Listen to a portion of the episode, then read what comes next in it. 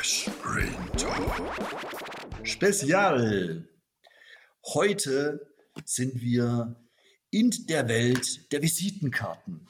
Es wird mir gerade eine aus leicht bräunlicher Menschenleder gegerbten äh, Haut-Visitenkarte herübergereicht mit einer geprägten Schrift Nettinator in Comic Sans. Ja. Glück auf aus dem Erzgebirge. Ich hätte gerne einmal spezielle Pizza. genau. Servus Nettinator. Und Servus, wir haben ja. heute was besonders Spezielles. Zum zweiten Mal und zum ersten Mal im Trash Brain Talk haben wir eine Gästin dabei. Die Miriam ist dabei. Hallo Miriam. Hallo. Sehr schön, dass du da bist. Es gibt viele Gründe, warum wir dich dabei haben. Auf die gehen wir später ein, weil du hast mit dem heutigen Thema äh, in deinem Berufsleben und hoffentlich weniger in deinem Privatleben ja schon zu tun gehabt. Sonst wäre ich wahrscheinlich nicht hier. Genau. Und wir steigen gleich voll ins Thema American Psycho ein. Ja, American Psycho ist eigentlich ein Buch von Brett Easton Ellis, der ähm, erst einen ziemlich krassen äh, Erstlingsroman minus äh, unter Null, Entschuldigung, äh, gemacht hat. Dann sein drittes Buch ist ein absoluter Welterfolg und Kulterfolg geworden. Das war American Psycho. Dieser wurde dann auch zeitnah verfilmt mit Christian Bale. Die Handlung ist schnell zusammengefasst. Äh, es ist ein Typ, der irgendwas mit Investitionen, mit Banken, mit Hedgefonds macht. Äh, der Film spielt in den 80ern. Es, es geht nur um Oberflächliches, ähm, dass man durchtrainiert ist, gut aussieht. Und man stellt relativ schnell fest, dass er anscheinend eine psychopathische Ader hat oder eine gewalttätige Ader und eigentlich ja ein Serienkiller ist und sich durch den Film im Endeffekt durchstartet, äh, durchschlachtet und damit durchstartet und ja, es am Schluss, muss man einfach so sagen, schnell zusammengefasst, es konsequenzlos bleibt. Miriam, wann hast du den Film zum ersten Mal gesehen? Und danach gebe ich die Frage gerade mal an Nettie weiter. Weißt du das noch? Ja, also zum ersten Mal habe ich den Film gesehen vor puh, ich glaube, zehn Jahren oder so. Also es ist schon lange her. Und was ich nochmal interessant fand jetzt bei meiner Recherche in Vorbereitung auf heute, war, dass das Buch tatsächlich in Deutschland ähm, 1995 indiziert wurde. Und es ist erst 2001, 2002 freigegeben worden nach einer Verlagsklage. Und 2000 ist ja der Film entstanden. Und es war wirklich so, also dass das ziemlich krass gewesen ist, was äh, da die Reaktion so drauf war, auch in der Gesellschaft, auch in den USA. Also es gab Massenproteste, es gab irgendwie Demos auf den Straßen von Frauen Frauen, die das sehr kritisiert haben, irgendwie, äh, ne, um was es halt in dem Buch geht und was dargestellt wird. Also, das wollte ich nochmal zu Protokoll geben. Genau. Und jetzt zuletzt habe ich ihn tatsächlich gestern gesehen. Okay. Ja, ein sehr kontroverses Thema. Nettie, weißt du noch, wann du es zum ersten Mal gesehen hast? Uh. Ach, ähm, die alten Männer fragt.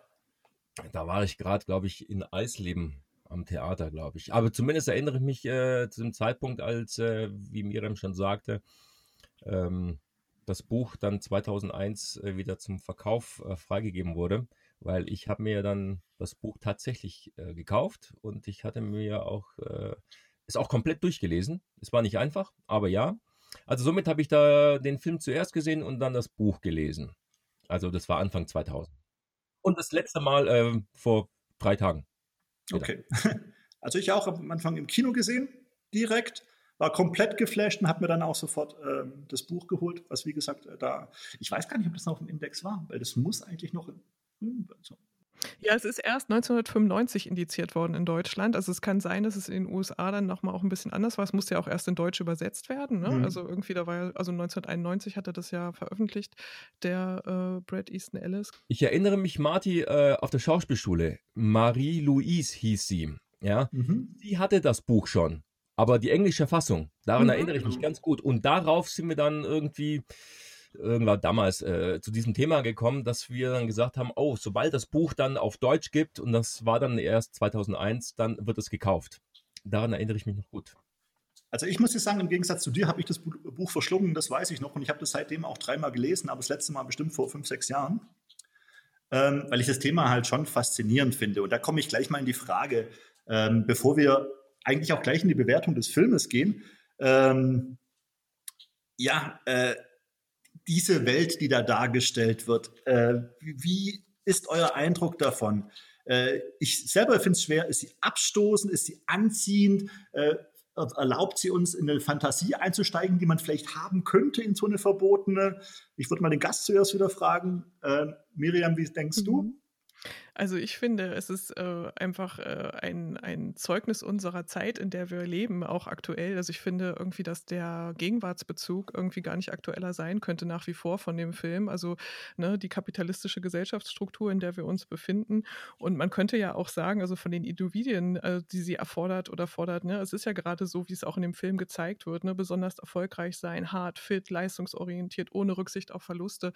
Also das ist schon etwas, auch wenn man sich den Börsencrash jetzt anguckt, irgendwie der gewesen ist, die Finanzkrise 2007, ja, wie skrupellos ne, da wirklich äh, ähm, gehandelt worden ist irgendwie und was die Auswirkungen davon waren.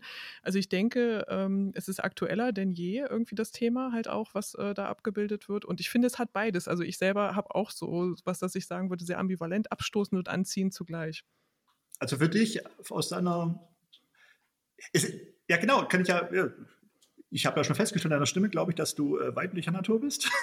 Ja, richtig. ähm, und deswegen ist natürlich auch die Frage, wo du es ja gerade vorhin angesprochen hast, ja, wie ist es denn für dich als Frau, den Film zu sehen? Äh, versetzt du dich in die, äh, also in den Typen hinein oder dann doch eher in die Opferrolle oder gar nicht? Hast du so eine objektive Draufsicht?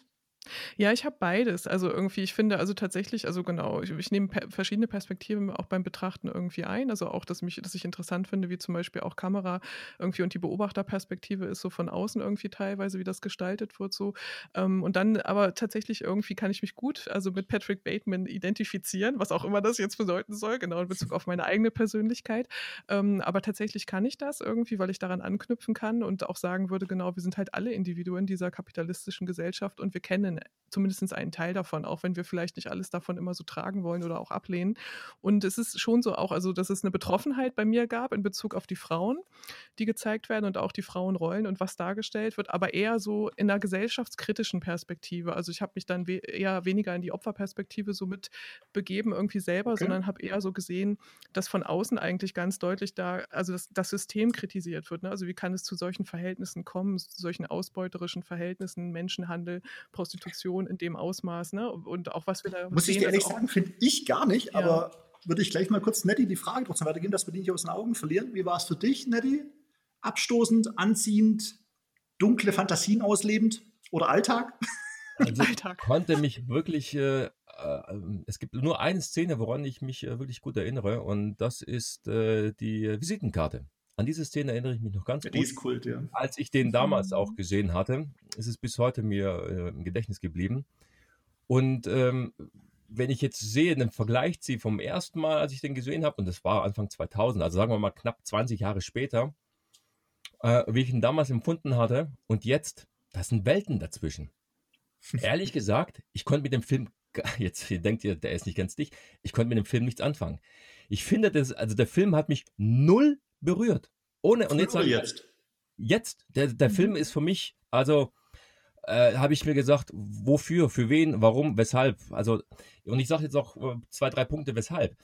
Äh, erstens fand ich tierisch schade, dass über den Charakter von Bateman ähm, null. Also man zeigt nur diese eine Sicht, ja, ich arbeite, ich arbeite, arbeite, töte. Aber warum die Person so ist, wie sie ist, das wird in dem Film zu wenig erklärt. Oder gar nicht, besser gesagt. Ja, das ist auch gewollt. Ja, aber das, ich fand den langweilig. Also ich fand den Film total mhm. geradlinig. Äh, geradlinig. Ja, es ist äh, zwar eine schöne Arbeit von ähm, ähm, ähm äh, na, Schauspieler. Christian Bale? Ja, von Christian, Christian Bale. Bale. Ähm, die Arbeit, ja, gut, aber die wird auch irgendwann mal langweilig, ja. Also es geht auch nur um seine Person und ähm, vielleicht sollte es auch so sein, weil es ja der Hauptcharakter ist. Aber ich habe die Interesse daran verloren, ja. Und die alle Protagonisten drumherum, ob es die Frauen sind, die Objekt, als Objekte behandelt werden, oder es sind die Männer, alles so stupide. Und äh, für mich hatte das alles irgendwie, da gibt es wirklich B-Horrorfilme als Serienmörder. Da geht's, also sowas ähnliches. Aber habe ich immer noch irgendwie, wie fühle ich mit dem? Äh, habe ich da Mitleid? Ich verstehe ihn, ich verstehe den nicht. Ich kann es nachvollziehen, ich kann es nicht nur, also ich habe da nichts empfunden. Und dadurch okay. äh, war ich sehr enttäuscht, als ich den Film gesehen habe und habe gesagt, was will er mir jetzt damit sagen? Und ähm, das andere ist, und das ist das, weshalb mir das Buch sehr gut gefallen hat. Da drin wird alles erklärt. Natürlich, äh, wenn er seine Shampoo-Szene erzählt mit über 20 Seiten im Buch, die da im Film in einer Minute abgespult wird, aber da drin lernst du diesen Charakter kennen. Da wird viel mehr auf ihn eingegangen. Und da ist es so eine Sache wie bei Stephen King, wo man sagt, okay, der Film, da ist nicht alles drin, es ist nicht so, wie ich ihn mir wünsche. Wahrscheinlich hätte man diesen Film also, also er müsste länger erzählt werden. Ein dreistündiger oder von mir aus auch ein Zweiteiler. Okay, Aber okay. er ist mir zu kurz und es geht überhaupt nicht auf diese Person ein. Sehr schön. Dann mache ich das Gleiche wie bei der Miriam. Ich stimme dir teilweise zu, aber widerspreche dir auch. Ja. aber ich glaube, ich kann euch beide gut verbinden. Äh, eine Zwischenfrage. Ähm, habt ihr auch die anderen Bücher von äh, Bret Easton Ellis gelesen oder beziehungsweise die Filme gesehen? Die ja, sind fast alle verfilmt worden? Also ich tatsächlich nicht. Nee, ich habe auch die anderen Bücher ähm, okay. nicht gelesen. Nelly? Ich wollte noch mal ganz kurz was einhaken, noch hm. schnell, bevor ich es wieder vergesse. Also ich wollte noch mal darauf aufmerksam machen wegen der weiblichen Perspektive. Ne? Die Regisseurin und das Drehbuch, das ist von Mary Herron. Das ist eine Frau ja, und sie genau. hat zusammen mit der Guinevere Turner hat sie zusammen das Drehbuch geschrieben. Das finde ich ist noch mal ganz wichtig. Ne? Also dass eine Frau diesen Film inszeniert hat irgendwie, äh, weil wir das ja eben halt gerade, wo du das angesprochen hattest, ne, Marti. Und mir geht es auch so wie Neddy. Also ich würde dir da voll zustimmen. Also ich hatte viele Szenen, wo ich auch Probleme mit hatte, weil ich die detailliertere Beschreibung aus dem Buch kenne und ich fand auch, dass da viel verloren geht im Film. Ja. Gleichzeitig finde ich, dass der Christian Bale tatsächlich also eine unglaubliche Brillanz hat, wie er diesen Charakter inszeniert und vor allem, wenn man bedenkt, das war seine erste große Rolle. Also das finde ich ist echt der Hammer irgendwie. Das hat mich nochmal vom Hocker gehauen und er selber war zu dem Zeitpunkt, äh, glaube ich, 26 Jahre alt und der Patrick Bateman ist ja auch 27. Also es mhm. war schon wie auf, wie auf Maß mhm. geschneidert. Lass uns mal von einem Punkt, dass wir die ganze Verbindung nicht äh, verlieren nur einen Film von Alice äh, und den kannte ich äh, als Jugendlicher. Ähm, fand ihn sehr beeindruckend und das ist halt unter Null. Man kennt genau, auch das noch krasser. Und der Eigentlich. Film, aber, aber da funktioniert der Film. Der Film ist echt der Hammer. Also da, ja, das ist ein anderes Schau Thema. Schau dir nochmal an, ob es heute auch so ist. Ich finde ihn auch schwer. Mit Robert Downey Jr. Äh, unter Null habe ich äh, gar nicht so lange her, glaube ich, vor okay. ein, zwei Jahren habe ich unter Null gesehen. Okay, können wir vielleicht nochmal besprechen, aber ich deswegen frage ich, oder habe ich dich gefragt, Miriam, weil ähm, ich habe ich hab, äh, vier Bücher von ihm gelesen insgesamt und äh, man merkt richtig, wie so, finde ich, American Psycho die Essenz von allem ist.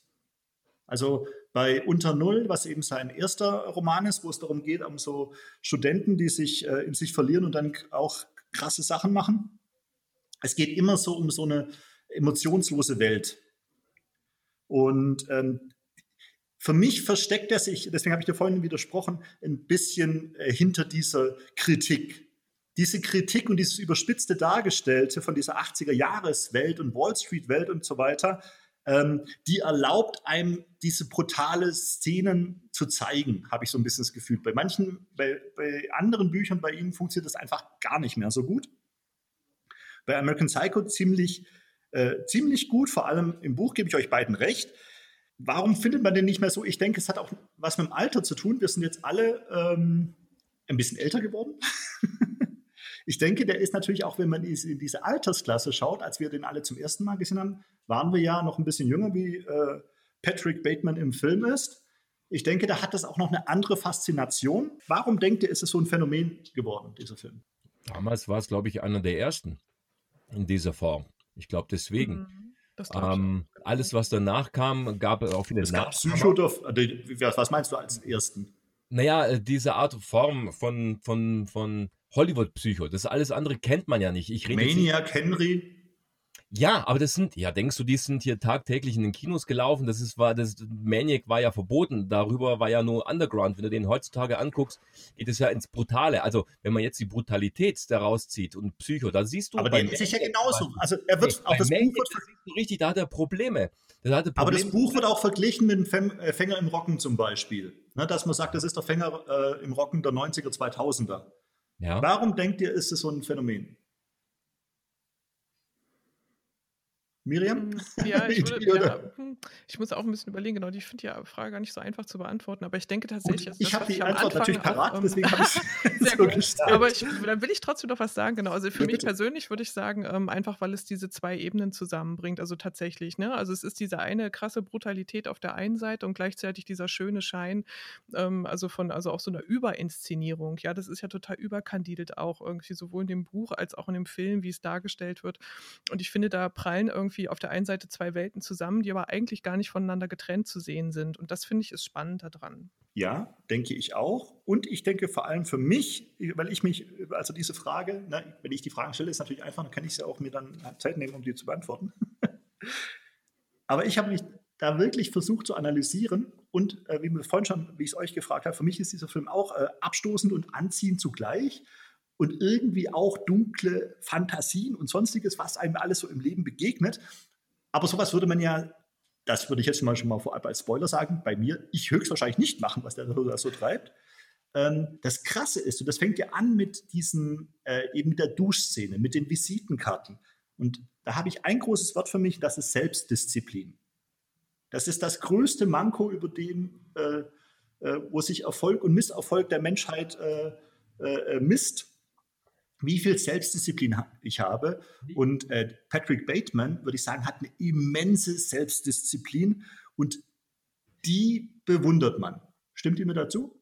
Ja, also ich fand irgendwie, ich fand, das hat eine besondere Tragik eigentlich schon so in diesem Film. Also auf der einen Seite ist es so, dass man denkt, boah, was für ein Typ, krasser Typ irgendwie. Und gleichzeitig gibt es dieses Leiden. Also es gibt ja auch bei ihm ne, diese Momente, auch diese Visitenkartenszene, eine meiner Lieblingsszenen, wie er anfängt zu schwitzen und wie auch andere ihn darauf aufmerksam machen, dass er innerlich eigentlich total angespannt ist und kurz vorm Explodieren. Ja, also was macht das auch mit seinem Körper? Also wenn man da mal genau hinguckt, was da in dem Film auch gezeigt wird bei ihm, ist es auch äußerst ambivalent irgendwie, ja, was er da selber erlebt. Also es ist so ein Leiden und gleichzeitig irgendwie höher, schneller, steiler, geiler, sage ich jetzt mal, ja. Und es gibt so eine Szene irgendwie, da macht er dieses krasse Workout, wo er dann morgens so beschreibt mit seiner Routine, ne, dass er irgendwie 1000 mhm. Sit-Ups schafft oder so, wo man so denkt, ja, also für mich, ja, jemand normalsterblich ist 1000 Sit-Ups, oh Gott, ja, also was zum Henker ist da los, ne? Oder ich fand das auch so herrlich, es gibt so eine Workout-Szene bei ihm, wo im Hintergrund The Texas Chainsaw Massacre läuft das ist der Hammer.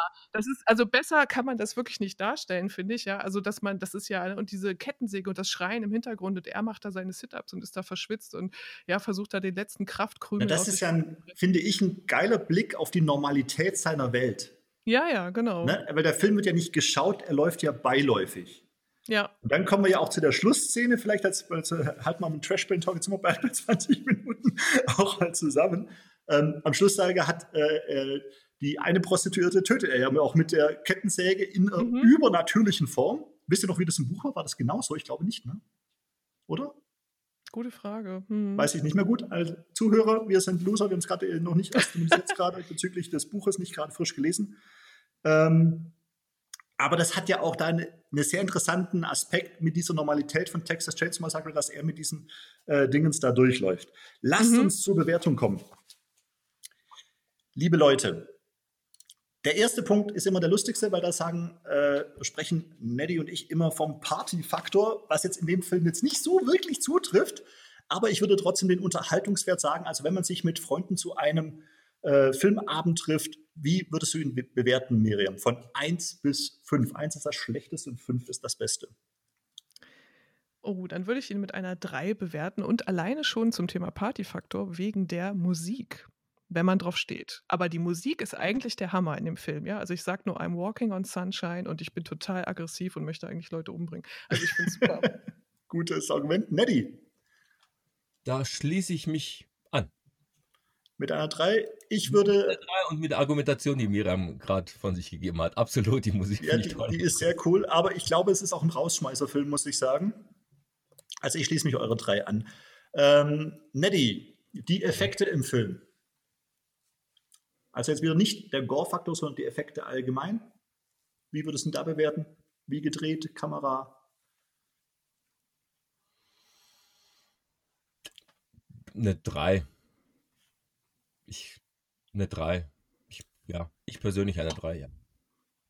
Ich finde ihn sehr gut gemacht, muss ich sagen. Ich mag das Szenenbild sehr, deswegen würde ich da tatsächlich auf eine 4 hochgehen. Miriam, was sagst du?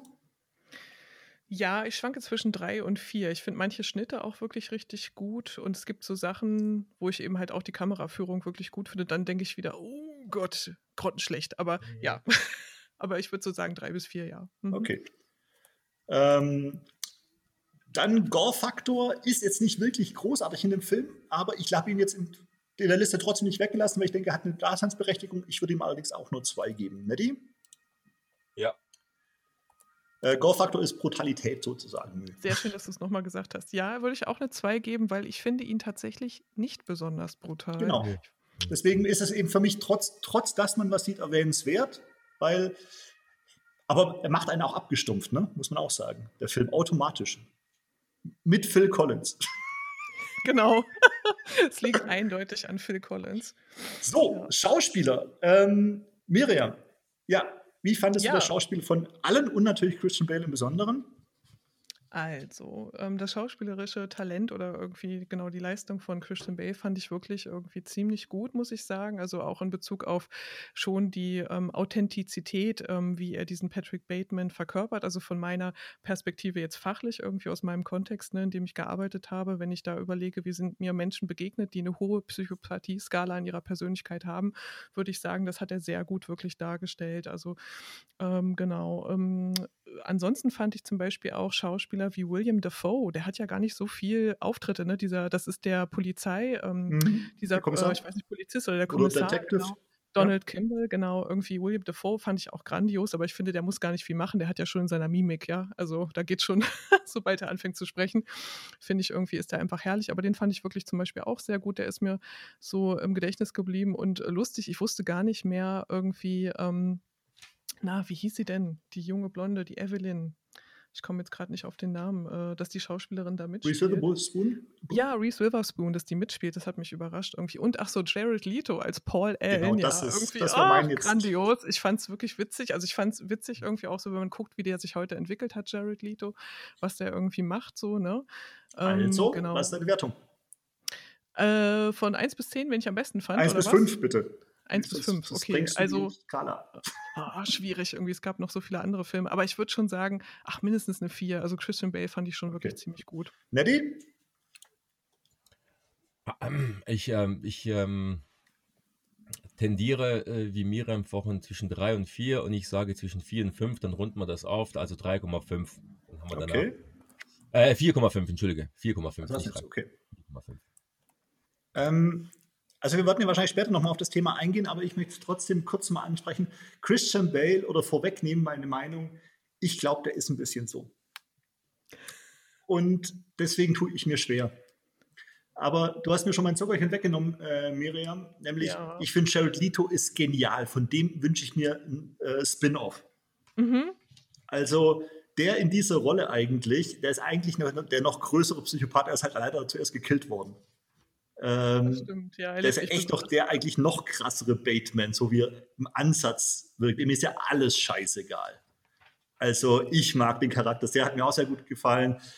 Alle anderen muss ich ganz ehrlich sagen, wie gesagt, ich glaube Christian Bale, also wenn ich den in, dem einen schlechten Terminator-Film gesehen habe, äh, der ist ja genauso von der Art her, von seiner, also im Gegensatz zu seinen herausragenden Leistungen wie äh, Mechanik zum Beispiel oder so, oder Weiß, ach, tue ich mir da schwer aber ich bin trotzdem nett und gebe eine 4. Bei Willem Dafoe sehe ich übrigens ähnlich. Ich finde, er ist halt auch Willem Dafoe. Aber gut. Mm, ja, stimmt. Die Spannung des Films. Schwer, Neddy. Oh, ich, also, ich gebe eine 3. Aber da bin ich schon gnädig. Okay. Miriam? Ja, ich würde auch sagen eine 3, weil ich finde auch, dass der Film zwischendrin so ein bisschen abflacht. Ja, es ist so, ein, äh, so, ja, so eine Analyse eigentlich, ne? Also mhm. schließe ich mich euch einfach an. Und jetzt Gesamtfrage, starten wir wieder mit Miriam. Wie hat dir der Film gefallen? Also wie findest du ihn allgemein für dich persönlich als Film, um mal abends gemütlich abzuschalten? Ja. Also, Oder auch sonstiges. Ja, also für mich persönlich, ähm, ich finde den Film tatsächlich nach wie vor, auch wenn ich mich damit jetzt oute und wer weiß, was das für Konsequenzen nach sich zieht, aber ich finde ihn tatsächlich ziemlich unterhaltsam nach wie vor. Und ich habe gestern mehrfach bei einigen Szenen herzlich gelacht. Ich sage okay. jetzt nicht ganz im Detail, welche Szenen, sonst bin ich völlig raus. Genau. aber ähm, ja, also ich finde, aber auch, weil ich mich mit dieser Thematik eben halt sehr beschäftige, und das hängt sicherlich damit zusammen, sowohl halt beruflich irgendwie, als auch äh, nochmal diesen kapitalismuskritischen Blick irgendwie, äh, so irgendwie finde ich den Film einfach grandios oder spricht er mich eben besonders an. Also bist du bei der vollen Punktzahl, wenn ich das richtig raushöre. Ach ja. Sehr schön. Fünf Punkte. Neddy.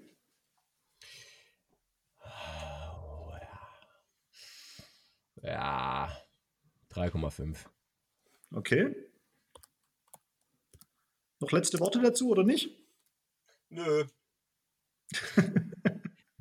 Nein, ich bin schon gnädig mit 3,5. Also wie gesagt, ich hätte damals bestimmt 4 oder 4,5 gegeben, aber für mich stimmt da einiges nicht in dem Film. Daher bleibe ich bei 3. Nee, ich nehme die 3,5 zurück. Wenn ich so, da, nein, 3,5. Wenn ich die Gesamtwertung nehme, 3. Was jetzt? 3, 3, 3. Die Gesamtwertung des okay. Films 3. Okay, also ich muss sagen, ich schwanke zwischen euch beiden. Mir geht es zwar ähnlich wie dir, Neddy, einerseits, andererseits gefällt er mir auch sehr gut, aber ich habe einen ganz wichtigen Aspekt für mich. Wenn, diese, wenn dieser Film nicht existieren würde, dann würde uns echt was in der Gesellschaft fehlen. Also ich das möchte, stimmt. dass Menschen diesen Film sehen. Ja, das finde ich. Und deshalb bin ich bei einer 4,5. Ähm, er hätte es ein paar Sachen stärker machen können. Ob eine drei Stunden, also ich glaube, eine drei Stunden Fassung, was ihr beide gesagt habt, dann wäre dieser Film verschwunden, wie zum Beispiel Henry Neddy. Naja, aber. Weil Henry ist so auserzählt. Genau. Nämlich, Henry. Und also der ist thematisch besser, also kommen, kommen wir ja gleich dann noch mal, vielleicht nochmal drauf. Ähm, ja. ja, genau, das, das, das, ist das Problem. Es gibt ja diesen neuen Film mit Zac, äh, dieser ehemalige hier Disney-Schauspieler Zac Efron, genau, Zac Efron. Zac, es gibt ja diese Neuverfilmung, die ist ja, maximal, glaube ich, zwei Jahre alt, wo Zac Efron äh, Ted Bundy spielt. Und äh, so die Anfangszeit, wieso, weshalb, warum. Und der ist grandios erzählt. Und das ist, meine ich ja, wenn, wenn du den Film jetzt äh, neu auflegen würdest oder den Film gäbe es noch gar nicht, American Psycho, dann wäre der jetzt bestimmt, wenn man einen passenden Regisseur dafür hat, ähm, wäre der bestimmt grandios.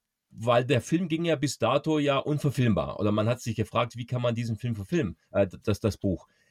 Ähm, und deswegen hat der, der funktioniert für mich unabhängig davon für die einzelnen Szenen, Charakterisierungen, aber als Gesamtfilm funktioniert er nicht. Also äh, er trägt für mich nicht das. Und wenn du jetzt diesen alten, die die Henry zum Beispiel, das ist halt nicht Hollywood, das ist halt äh, äh unbekannt. Das hat ja auch was mit Erzählung zu tun. Henry wird ebenso auserzählt. Maniac, der alte, ja, ja. auch genau, in die Richtung. Aber, aber, genau, aber viele finden Henry nicht, die sagen, ja, der finde ich zu langweilig. Ne? Das meine ich ja. Genau, okay, aber das, das, ja, ja.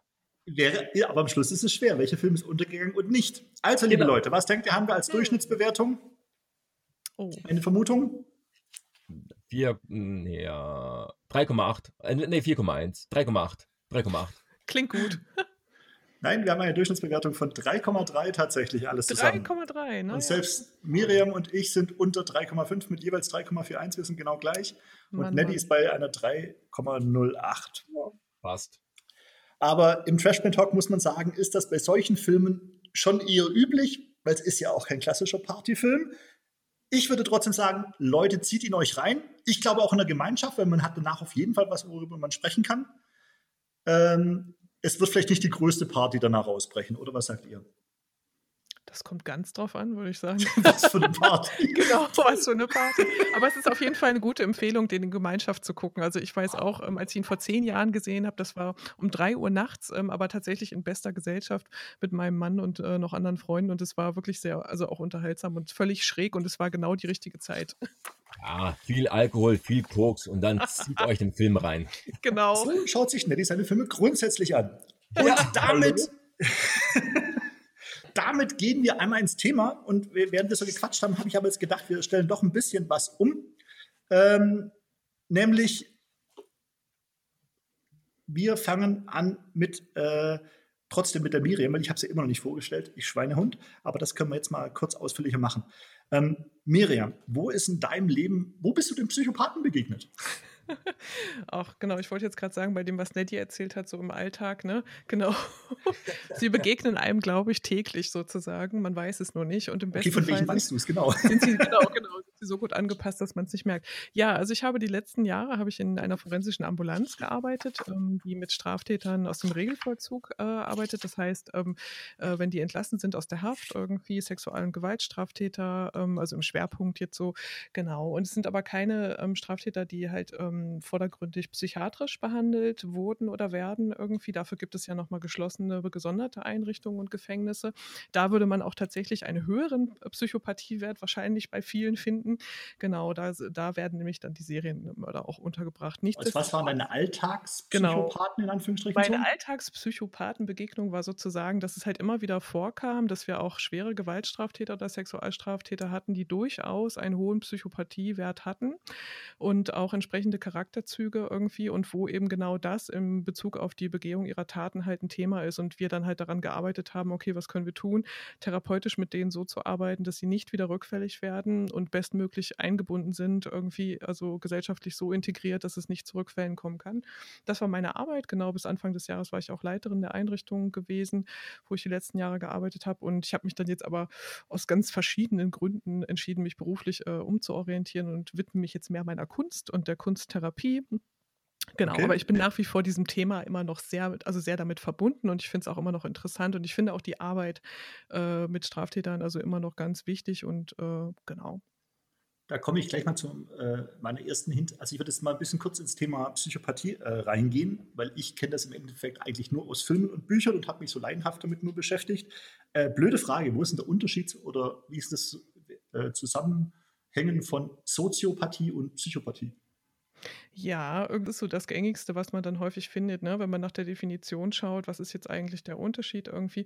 Psychopathie ist nochmal ein bisschen differenzierter zu bewerten, auch durch mehr Auffälligkeitsmerkmale, würde ich jetzt spontan sagen. Also die Kombination von bestimmten Charaktermerkmalen, die hier nochmal im Vordergrund steht. Und bei Soziopathie ist es so, es ist vielleicht eher ein bisschen die abgeschwächte Variante, würde ich jetzt mal sagen, vom Psychopathen, wo es dann eher nochmal um andere Auffälligkeiten in der Persönlichkeit irgendwie geht. Aber es ist schon, ja, es ist, also man sieht auch daran, ne, dass es so eine Entwicklung also gab in der Definition. Teil vom Psychopathen wird umgedreht. Ja, also genau. Also es ist durchaus so, dass ein Psychopath soziopathische Anteile haben kann, sage ich jetzt mal, genau, irgendwie. Also das ist, und das ist nämlich auch so spannend. Also da, da ist es ja so wichtig geworden, dass es da auch Instrumente gibt, um das äh, zu erfassen, also um halt jemanden zu bewerten, nach äh, seiner Charakteristik zu gucken, okay, was hat er denn jetzt eigentlich für bestimmte Züge, wie reagiert er auf bestimmte Situationen, wie geht er mit seinen Emotionen um und was ist da so anders im Vergleich zu anderen Menschen, die halt dann nicht zum Beispiel solche grausamen Taten begehen, ja, oder sich nicht so rücksichtslos Verhalten.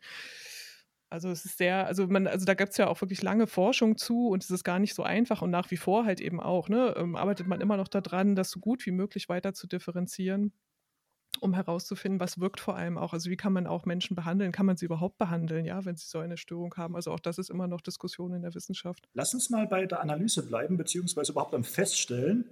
Äh, du hast vorhin ja schon mal fast von dieser äh, äh Skala erzählt, um Skala-Wert. Ja. Kannst du da ein bisschen genau. mehr dazu erzählen? Wie, wie ordnen dann Psychopathen ein?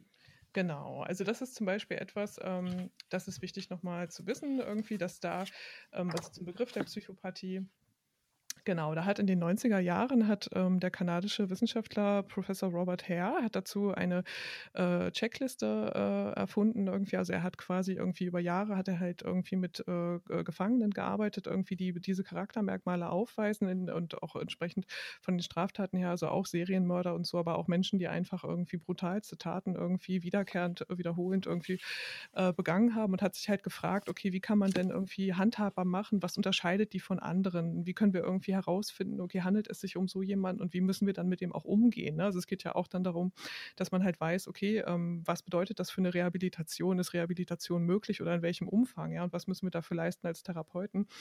Genau, also der hat diese Checkliste. Kann man sich da auch grob an diese Skala halten, wenn ich mal ganz blöd fragen darf, oder muss man doch am Schluss jeden einzelnen Punkt betrachten?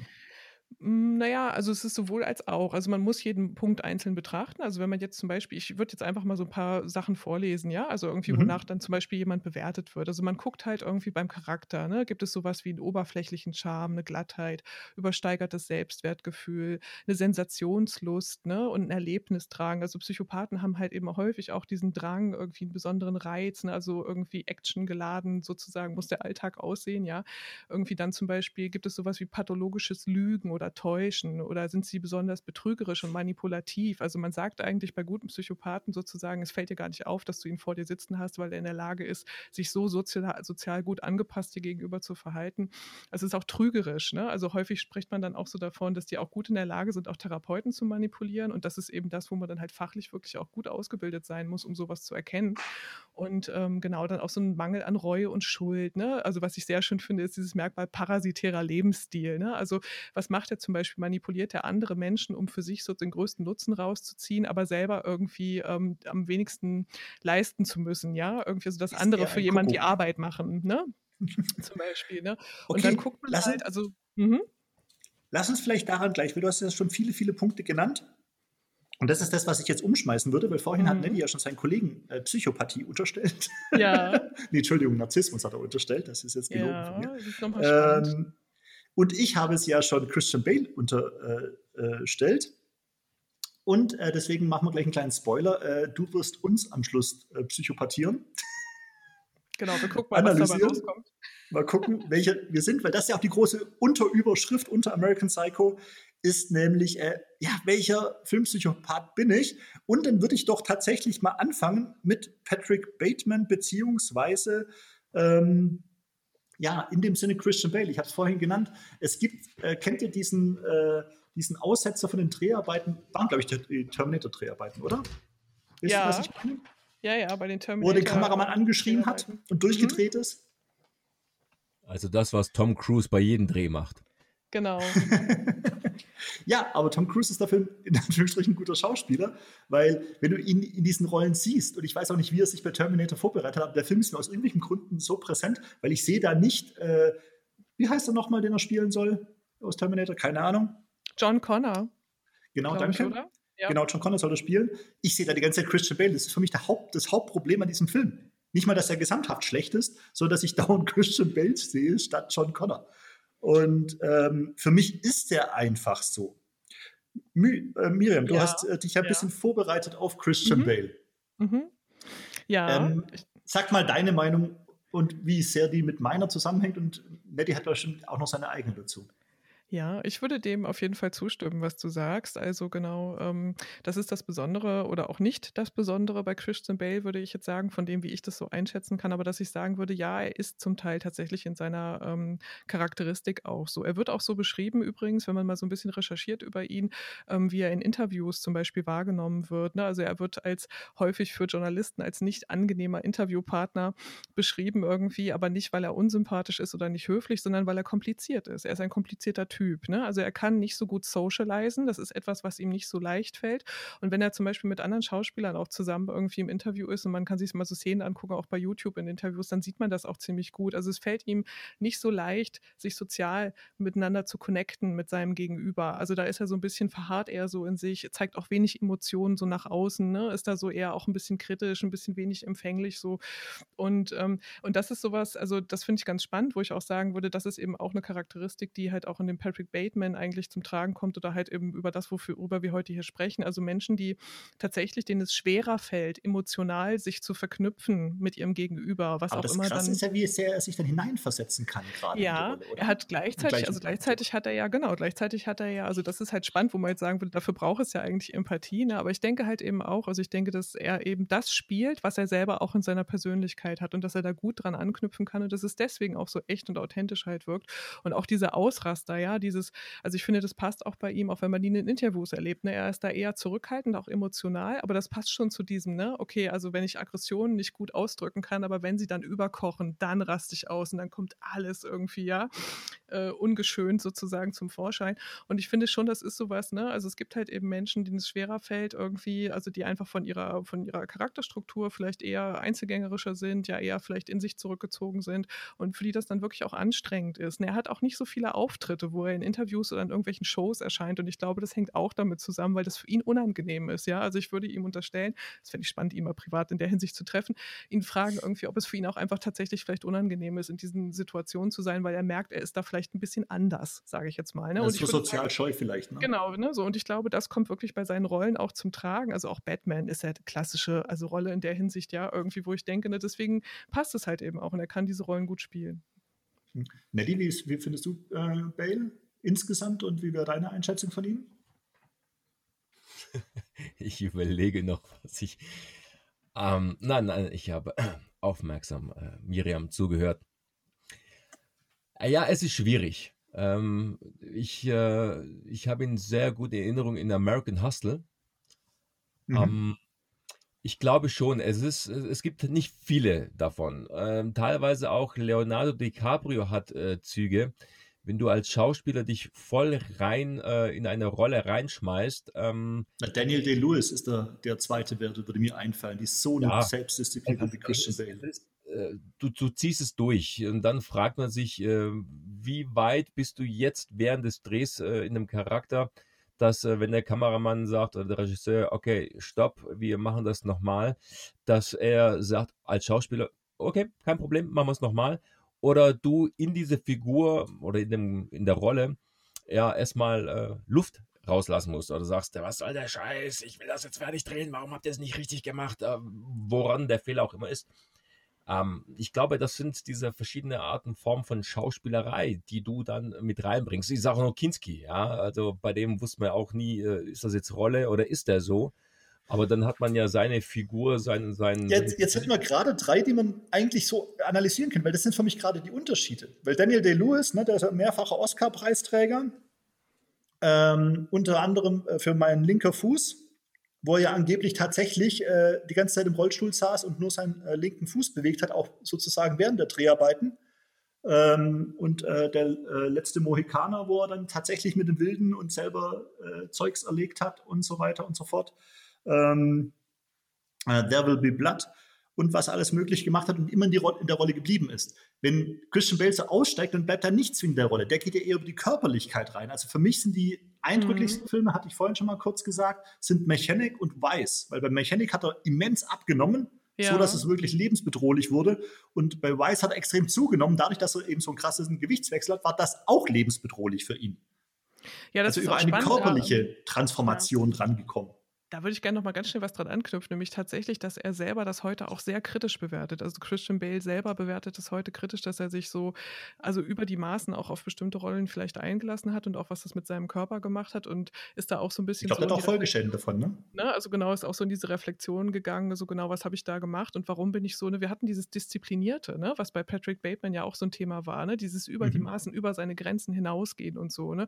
Bis zum Grad so von so einer Erschöpfung oder wo dann vielleicht genau. so ein echter Kern der Persönlichkeit Persönlichkeit dann auch zum Ausdruck kommt, in dieser Tragik. Und ich finde, das verkörpert er für mich halt auch schon und dass er so unglaublich intensiv in diese Rollen reingehen kann. Also ich fand auch nochmal spannend, also bei ähm, The Big Short, bei dem Film, wo er Michael Barry spielt, ähm, da hat er tatsächlich sich die Originalkleidung anfertigen lassen von dem Michael Barry, den er spielt, ja, um sich da hineinzuversetzen ja. und auch hat lange geübt, ne, der hat ja eigentlich ein Glasauge und ist Autist und hat wirklich lange geübt und das sieht wirklich, wenn man diesen Film guckt, das sieht aus, als hätte er ein Glasauge. Also es ist wirklich der Hammer. Ich habe da nochmal gedacht, so krass, ja, also wie er diese Rollen personifiziert und annimmt und auch sich wirklich lange darauf vorbereitet. Und er selber, Christian Bale, hat auch mal in einem Interview gesagt, das fällt ihm dann aber auch schwer. Also er kommt fast so ein bisschen wie in so eine Depression, wenn ein Film vorbei ist, sich dann auch wieder zu trennen von dieser Rolle, ne? Weil das sowas ist, so, ne, da ist dann was weg, einfach irgendwie, was, wo es ihm nicht leicht fällt, was eigentlich ein Teil von ihm geworden ist. Also das finde ich ganz spannend, ja.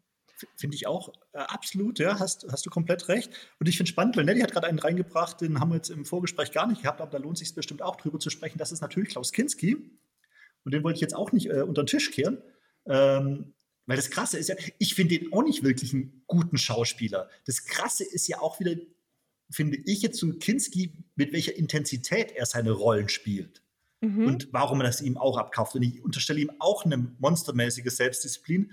Und es hat sich auch herausgestellt, mehr oder weniger, aber ziemlich sicher, dass er auch privat ein Monster war und sich wahrscheinlich sogar sexuell an seinen Töchtern vergangen hat. Ähm, wie ist denn das so mit der Selbstdisziplin? Siehst du das da genauso oder sagst genau, du da? Da, da, da habe ich so, so hätte ich hier auch an mir aber auch eine Frage. Ähm, es ist immer so, es ist generell immer die Frage, ja, wenn du jetzt zum Beispiel eine Rolle hast, äh, unab, sagen wir mal, du spielst eine Psychorolle, ja, also nehmen wir mal die Rolle von Bates. Ähm, ob das jetzt ein Schauspieler ist, ähm, ein Normalo, ich meine, ein Normalo in der Hinsicht, du hast ähm, keine schwerwiegenden Fälle in deinem Leben gehabt oder du hast keine Schicksalsschläge gehabt, du bist äh, psychisch absolut stabil und was weiß ich. Wenn man jetzt diverse Schauspieler in diese Rolle reinwirft, wie unterscheidet man sich, ob man dann sagt, okay, das hätte jeder machen können, diese Rolle, oder musst du schon von vornherein einen Knacks haben, dass man sagt, ja, er ist für diese Rolle geeignet. Wenn ich jetzt zum Beispiel jetzt von meinen Rollen rede, da gibt es, es ist immer so eine Emotionsfrage. Emotionen im körperlichen und äh, auch im geistlichen. In, in, ja, packe ich das mal zusammen. Du kannst, wenn du so weit ähm, agierst, du kannst dich ja voll reinschmeißen. Du kannst auch diesen voll den Psycho, was man echt denkt, wow, ähm, mein Gott, wenn der privat so ist, dann äh, will ich lieber Abstand äh, von ihm haben, ja. So, manche Leute, die sind dann fertig damit und die sind dann wirklich so. Oder du bist fertig und danach bist du der liebste Familienvater, wo man sagt, ey, das, die eine Rolle hat mit dem Privatleben nichts zu tun. Also ich frage mich äh, nachhinein, muss der Charakter, der persönliche Charakter etwas haben, damit man diese Figur, diese Rolle spielen kann? Ja, das könnte ich, glaube ich, auch versuchen zu beantworten oder so von dem, wie ich es vielleicht auch für mich jetzt wahrnehmen würde. Ich glaube, nein, man muss nicht sozusagen einen Anteil in sich haben, der das Original passgenau verkörpern könnte oder so, oder was man hervorbringen kann. Also, und es ist vielleicht sogar auch eher gefährlich, ne? Das, also, weil ich finde, so ein Beispiel ist zum Beispiel Heath Ledger, der in seiner Rolle an dem Joker wirklich okay. zugrunde gegangen ist. Und der war vorher aber schon chronisch depressiv. Und das muss man einfach zum Beispiel auch dann wissen. Also, ich denke, das ist wirklich auch eine Gefahr, dass es passieren kann. Ja, es kommt dazu so Merch. Also da verbindet sich was, indem ich diese Rolle inszeniere mit einem Anteil, den ich aber schon in mir drin habe. Aber ich glaube, ich glaube nicht, also genau, man muss nicht krank sein, um jemanden zu verkörpern, der Psycho ja. ist. Aber was man können muss, glaube ich, und das ist zum Beispiel auch für Therapeuten, für Therapeuten ist es ganz wichtig, ich muss zumindest empathisch mich verknüpfen können mit dem, was ist das Motiv zu verstehen, wie handelt, warum handelt so jemand, was könnte dahinter stecken, dass ich irgendwie eine Ahnung habe und dass ich keine Angst davor habe. Also brauchst du doch eigentlich, Entschuldigung, eine Empathie. Was eine man Empathie, ja eher Psychopathen ja. abspricht. Ja, aber auch das ist zum Beispiel was, äh, es ist tatsächlich, es gibt neue Studien dazu, dass ähm, also gar nicht das so das Thema ist bei Psychopathen, dass sie keine Empathie haben. Es gibt auch, äh, also auch äh, Fachleute, die über 25 Jahre in der Forensik arbeiten und sagen, sie haben noch nie einen Originalpsychopathen getroffen, so wie er im Buche steht.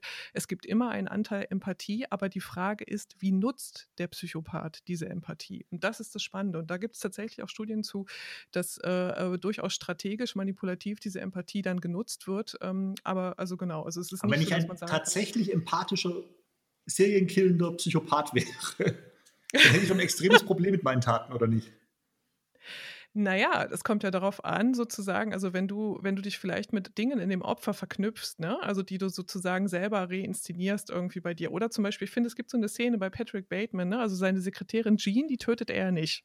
Ne, aber mhm. er steht ja einmal mit der Nagelpistole hinter ihr und man denkt so, oh mein Gott, okay, gleich ist es vorbei. Aber es gibt einen Moment, irgendetwas in der Art, wie sie dort sitzt, wo er innehält und wo er zurückschreckt und sagt so, nee, okay. Und wo er zu ihr sagt, es wäre besser, wenn sie jetzt geht, weil er nicht weiß, was dann passiert. Das finde ich ganz spannend. Das fand ich eine ganz spannende Szene. Und ich glaube, das ist so etwas, wo so etwas passiert, wo doch eine Entscheidungsmöglichkeit da ist, was ich tue.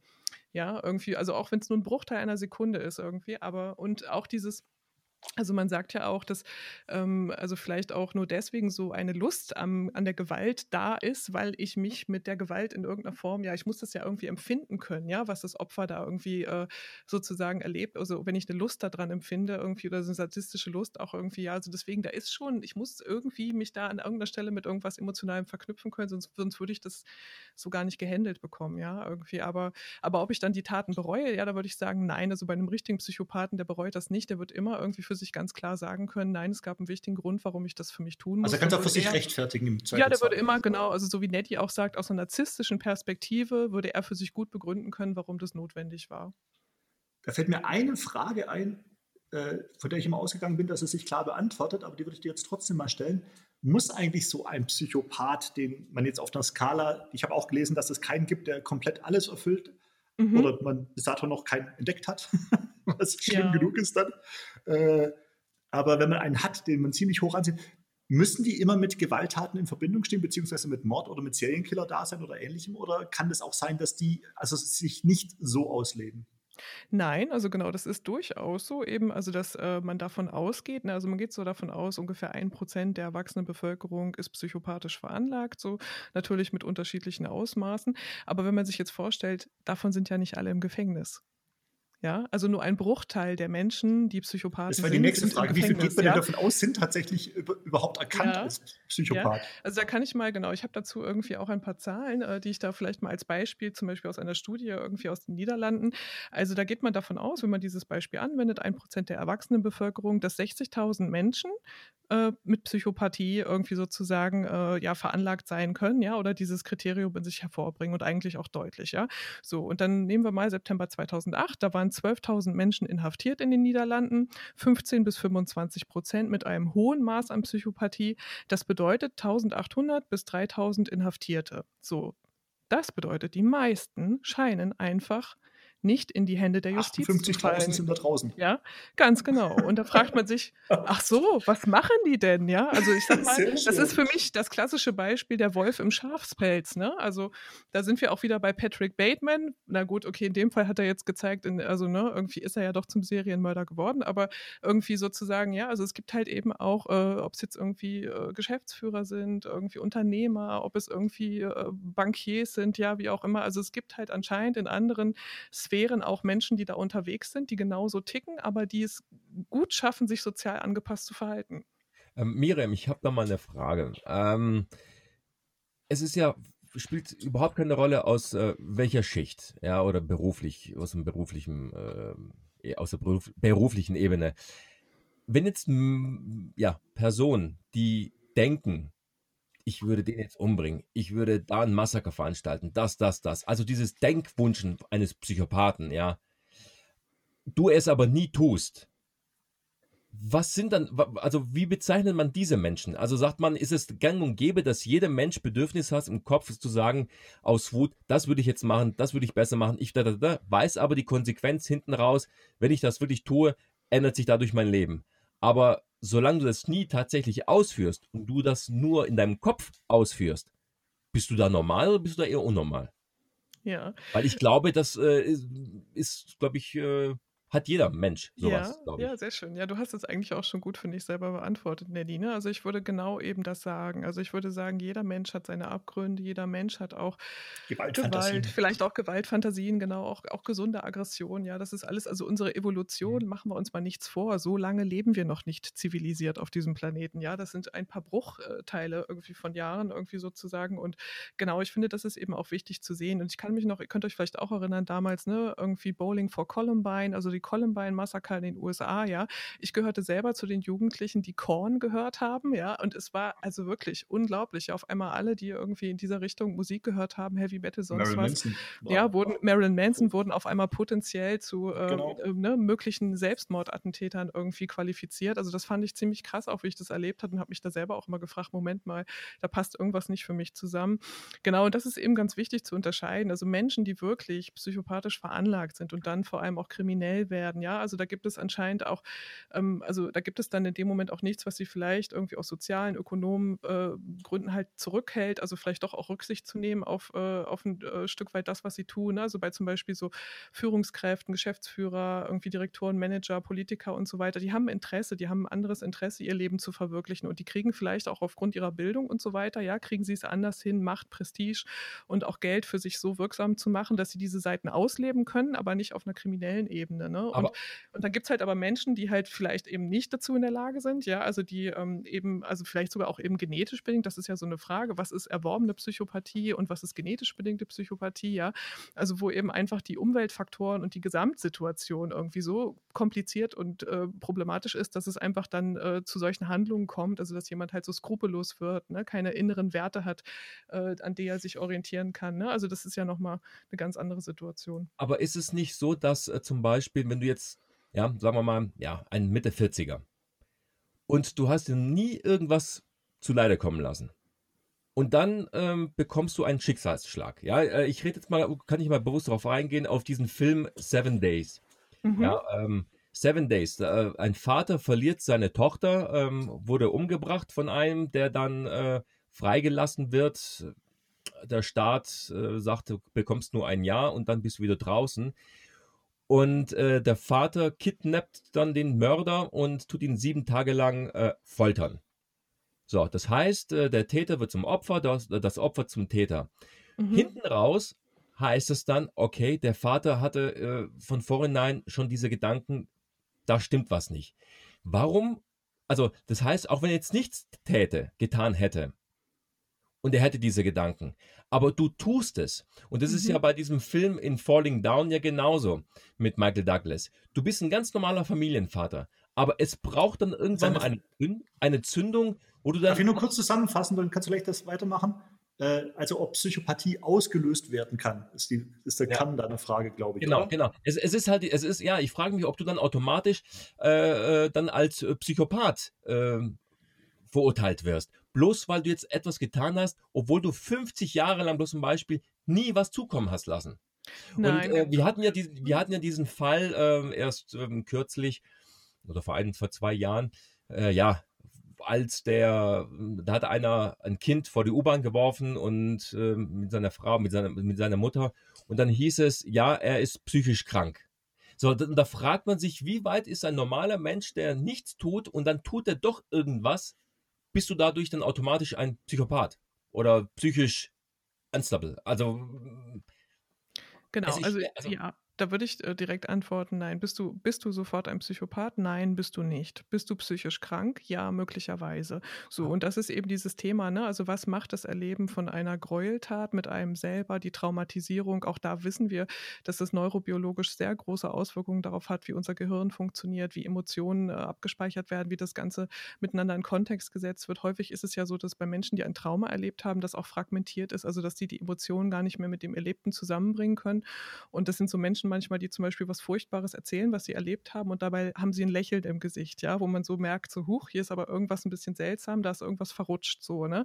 Und das wäre aber tatsächlich dann einfach aufgrund dieser Folge dessen, was erlebt wurde. Und es ist ja in Deutschland auch zum Beispiel so, dass man, also bei Gericht wird dann ja auch geguckt, gibt es eine Schuldfähigkeit? Also derjenige wird vorher von einem Psychiater begutachtet und das auch sehr ausführlich und es wird hingeschaut, okay, ähm, was hat jetzt dazu geführt, dass es zu dieser Tat kam irgendwie, was sind die Gründe dafür und, ähm, und es kann halt eben sein, dass jemand jemand irgendwie, ähm, ja, einfach zerbricht, vielleicht auch an einem Ereignis, ja, und dann psychisch tatsächlich einfach nicht mehr in der Lage ist, nicht mehr steuerungsfähig ist. Ne? Also das wird eben halt geschaut, aber es ist so, dass Psychopathen, also die müssen nicht auffällig sein. Ne? Das finde ich ist nochmal wichtig. Also die würden, die meisten würden wahrscheinlich auch sich selber nicht als krank wahrnehmen und das ist halt eben nochmal ein Unterschied. Ja, also ob ich völlig verzweifelt bin, oder wie so ein Heath Ledger, ja, dann so depressiv bin, dass ich mich umbringe. Also da hätte ich ganz kurz bevor. ich, ich bin gleich fertig. Ich, warte, ja. Martin, ganz kurz. Okay. Noch eins und bin ich durch. Psychisch krank. Ja. Ist daran die Gesellschaft schuld? Also, ähm, mhm. wer macht dich da, dass du psychisch krank bist?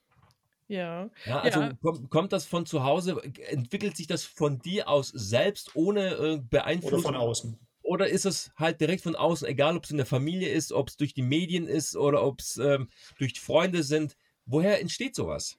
Dass man dann sagt, ey, psychisch krank ist der. Ja, das ist tatsächlich eine Frage, die nicht ganz leicht zu beantworten ist, aber ich hatte ja anfangs schon mal so darauf hingewiesen, ne? also dass man unterscheidet zwischen primärer, erworbener, mhm. ähm, also zwischen primärer, also Entschuldigung, zwischen primärer, also angeborener Psychopathie und zwischen sekundärer, also erworbener Psychopathie. Ja. Und das ist genau das. Ne? Also man muss wirklich ganz genau hinschauen, man muss sich die Lebensgeschichte von demjenigen angucken, ne, den man da vor sich hat. Man kann also nicht einfach pauschal solche Sachen beurteilen, ne? irgendwie. Und es gibt halt unterschiedliche sozusagen Zugangswege wenn man so will, ja. Also und, und das, das macht es halt, finde ich, so besonders, ne, dass man halt auch andersrum weiß, es gibt sehr viele sozial gut angepasste Psychopathen da draußen, die würden niemals ja jemanden auf brutale Art und Weise umbringen und andersrum gibt es sehr viele oder gibt es andersrum nicht sehr viele, aber gibt es einige desintegrierte gesellschaftlich ja irgendwie exkludierte Psychopathen, die dann halt eben zu solchen Taten neigen, weil sie vielleicht auch gar nicht lernen, also auch nochmal durch Bildung und solche Sachen, ja, also weil sie gar nicht lernen, einen anderen Umgang mit ihrer Psyche zu finden, ja, und das da dann der einzige Weg ist. Trotzdem damit kurz reinspringen. Mhm. Wieder, sonst verliere ich mich. Ja, ja, nein, sehr gut, mach das. Ähm, äh, da habe ich einen ganzen Sack voll Fragen, aber um das eben auch, was Nettie gemeint hat, nochmal äh, mit aufzugreifen und ja. auch dann wieder zu einem der größten bekannten Psychopathen oder Serienkiller zu kommen. Ähm, die Frage, ist ein Psychopath immer psychisch krank? Nein, den, ist den du nicht. als Psychopath beschreiben würdest? Also in dem Sinne, also ja, also das, genau, man muss jetzt irgendwie genau schauen, so zu, also es ist wirklich schwer, das so, so, so einfach irgendwie zu sagen, weil es sehr differenziert zu betrachten halt eben ist, ne? Aber ähm, also wie gesagt, ne, irgendwie, es gibt halt Menschen, die diese Charaktermerkmale haben, aber die ja trotzdem irgendwie in der Lage sind, ein sozial angepasstes Leben zu führen, ja. Und dann gibt es halt eben die anderen, die sich für den Weg entscheiden, ihre Gewalt auszuleben, so. Und an der Stelle, ja, würde ich schon sagen, also wenn diesejenigen, ne, also die dann zum Beispiel in forensischen Psychiatrien untergebracht sind, ja, also auch Serienmörder und so, die einen immens großen Schaden anrichten, weil sie halt einfach sich selber nicht kontrollieren können und ähm, diese Selbstkontrolle, die halt fehlt, ja, also sie sind dadurch gar nicht lebensfähig in dem Sinne, sie können gar nicht in dem Sinne sozusagen anknüpfen gesellschaftlich an das normale, in Anführungszeichen normale Leben, ja, das wir alle leben. Also das ist schon eine sehr, es ist schon eine sehr krasse Einschränkung, ja, so würde ich das sehen irgendwie, ne? Ähm, aber äh, also natürlich ist es so eine Frage, was dann noch dazu kommt, ja, also wenn wir von psychischen Erkrankungen sprechen, da spielt ja ganz viel da rein. Also auch die Depression ist eine psychische Erkrankung, auch wenn heute jeder sagt irgendwie, ich bin ab und zu depressiv und keine Ahnung, ja. Also so, also man muss wirklich genau gucken, um was geht es bei demjenigen, was, was hat er für Charaktermerkmale, wie zeigt er sich in seiner Persönlichkeit irgendwie und auch, dass man da, also man macht ja dann, wenn man jemanden begutachtet, auch Intelligenztests, ne? also man guckt sich ganz viel an, ja, und heute ist es so, dass man immer mehr bei Psychopathen zum Beispiel auch in der Diagnostik neurobiologische Sachen mit einbezieht, also dass man sich auch das Gehirn anguckt, ja, dass man guckt, wie funktioniert das Gehirn. Das ist auch nochmal ein ganz wichtiges Thema, weil das ist ja etwas, worüber derjenige auch eigentlich dann keinen Einfluss hat. Ja, also wenn ich etwas genetisch Erworbenes habe oder mein Gehirn funktioniert tatsächlich anders. Es gibt manchmal auch so Phänomene, dass Menschen nach einem Autounfall tatsächlich auch äh, Schwierigkeiten haben, dass auf einmal vielleicht auch manche Sachen emotional nicht mehr so äh, verknüpfbar sind oder so. Also das Mhm. muss man sich genau angucken. Ne? Es ist halt nicht so einfach. Okay, aber da können wir vielleicht zumindest eins zusammenfassen, auch auf den Film, den Nettie gemeint hat und die Frage, die damit verbunden hat mit den Mhm. Seven Days, ähm, dass natürlich durch ein traumatisches Erlebnis Ja. äh, Psychopathie ausgelöst werden kann. Ja, also Und ich- zumindest, sagen wir mal so, also zumindest können Faktoren ausgelöst werden, so würde ich es sagen, ne, die dazu führen, dass demjenigen die Selbstkontrolle fehlt und dass er vielleicht irgendwie geneigt ist, Dinge zu begehen, also über die er einfach wirklich tatsächlich in dem Moment keine Kontrolle hat und auch da- dadurch also eine Wahrnehmungsverzerrung. Ne? Es gibt ja auch Menschen, die psychotisch werden, ne? also die dann Wahnvorstellungen entwickeln aufgrund von einem hohen Stresslevel, was der Körper nicht mehr aushalten kann, dass es zu Halluzinationen kommt und die dann infolgedessen vielleicht auch Taten begehen, ja. Also das spielt da halt Aber- eben alles mit rein. Aber bewusst? Nein, also in so einem Fall, also wenn jemand irgendwie sozusagen so entgleitet, so würde ich es jetzt mal so laienhaft irgendwie sagen, ja, also psychisch so entgleitet, dass er ähm, ähm, ja, also völlig äh, sozusagen nicht mehr vergleichbar ist mit der Person, die er vorher war, ne, dann würde ich sagen, ist das auf jeden Fall etwas, was nicht Da bewusst erlebt wird, beziehungsweise wenn es dann, das wäre jetzt halt spannend, ja, also wenn es jemanden gibt, der das irgendwie bewusst erlebt sozusagen und dann weiter daran anknüpft, ne, sowas, das kann schon auch sein. Also diese Frage, ja, wie ist das denn zum Beispiel auch, wenn Soldaten aus dem Krieg zurückkehren und wenn sie diese Erfahrung gemacht haben, dass sie selber über persönliche Grenzen gegangen sind, kommen sie damit in ihrer weiteren Lebensführung zurecht oder wird es zukünftig einen Einfluss? nicht, die meisten. Ne? Genau, und wird es oder wird es einen Einfluss haben auf ihre zukünftige Lebensführung und wie sie Sachen entscheiden? Und es ist schon so, dass, also wir ja auch solche Sachen, also das weiß man heute auch aus Studien, Menschen, die Gewalt erlebt haben, neigen häufiger selber zu Gewalt. Ja, das ist ja dieser teuflische Kreislauf sozusagen, ja. Und von daher. Ja, was war jetzt zuerst das Huhn oder Ei? Ne? Also es ist nicht weit hergeholt. Es gibt diese Zusammenhänge und wahrscheinlich wird es immer davon abhängen, wie stabil jemand in seiner Persönlichkeit ist. Also hat er genug Wirkmechanismen bei sich, um anders damit umzugehen oder funktioniert das vielleicht einfach auch nicht? Da gibt es diesen Film Gesetz der Rache mit Gerard Depardieu, äh, Gerard Depardieu, genau, Gerard Butler. Also, Showporn, genau den man Und, zugesetzt ähm, hat. wo er ähm, miterleben muss, dass ähm, seine Frau und sein Kind vor seinen Augen umgebracht werden, ja, durch Einbrecher. Und dann äh, versagt der Staat und ähm, du als Opfer kannst damit nicht leben, dass die frei sind. Hm. Also wirst du sozusagen, bist du enttäuscht und sagst dir dann selbst, mir sind die Konsequenzen scheißegal. Mir ist es bewusst, was ich da tue, was ich da tue. Wie es im Nachhinein endet, weiß ich nicht, aber ich nehme es in Kauf, auch wenn es der Tod ist. So. Aber du rächst dich. Ich finde, ähm, dazu, äh, dass das, also gerade sowas, äh, der Staat eigentlich wirklich äh, äh, dann, dann zur Hilfe, naja, dich unterstützen sollten, dass es erst vielleicht gar nicht so weit kommt, dass man erklären muss, weshalb. Ja, äh, klar, sind Kollateralschaden. Was müssen die da machen? dann, dann, dann stehst du da und sagst, naja, damit hätte man rechnen können. Das kann passieren. Aber wie willst du das selber als Mensch akzeptieren?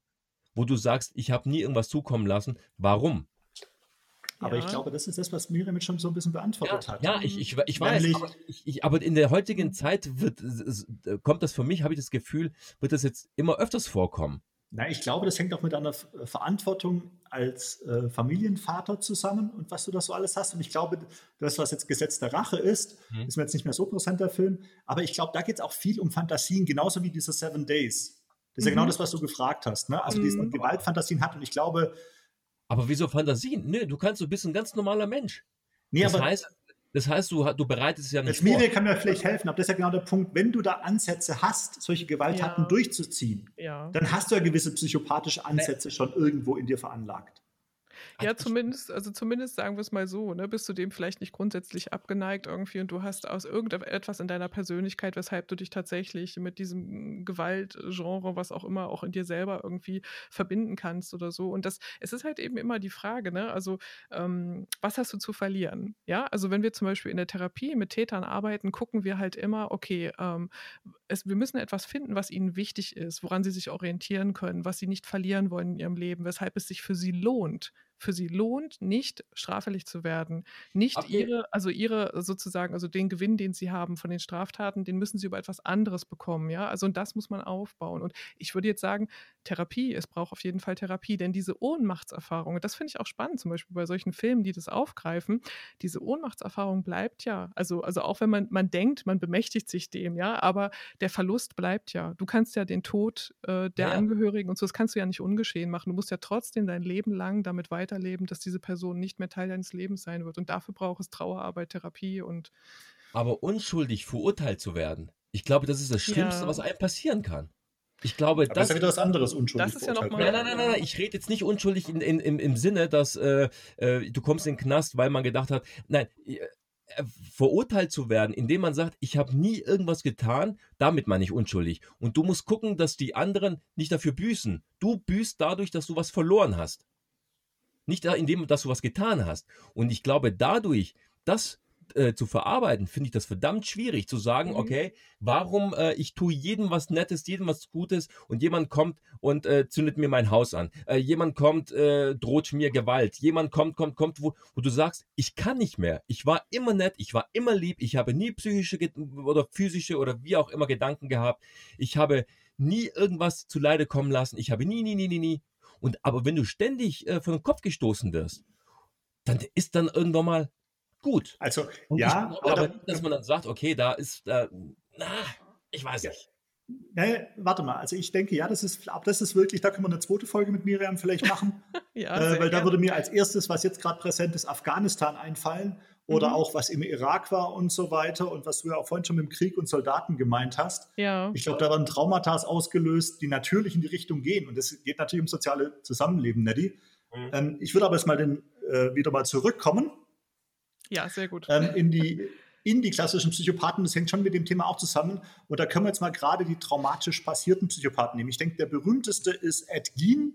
Oder die Deutschen ja. sagen gern Ed Gein, weil das so für uns so geschrieben wird. Aber Ed Gein wurde ausgesprochen ähm, auf dem basiert, äh, wie man äh, weiß, Norman Bates, der berühmteste Psychopathenfilm, nämlich Psycho. Ähm, und äh, natürlich, jetzt würde ich gerade, was Neddy und ich als letztes besprochen haben, Texas Chainsaw Massacre, was auch heute äh, mit aufgetreten ist. Die Ironie ja. ist, Ed Gein äh, ist eigentlich, glaube ich, gar kein Serienkiller mehr, war? In dem Sinne.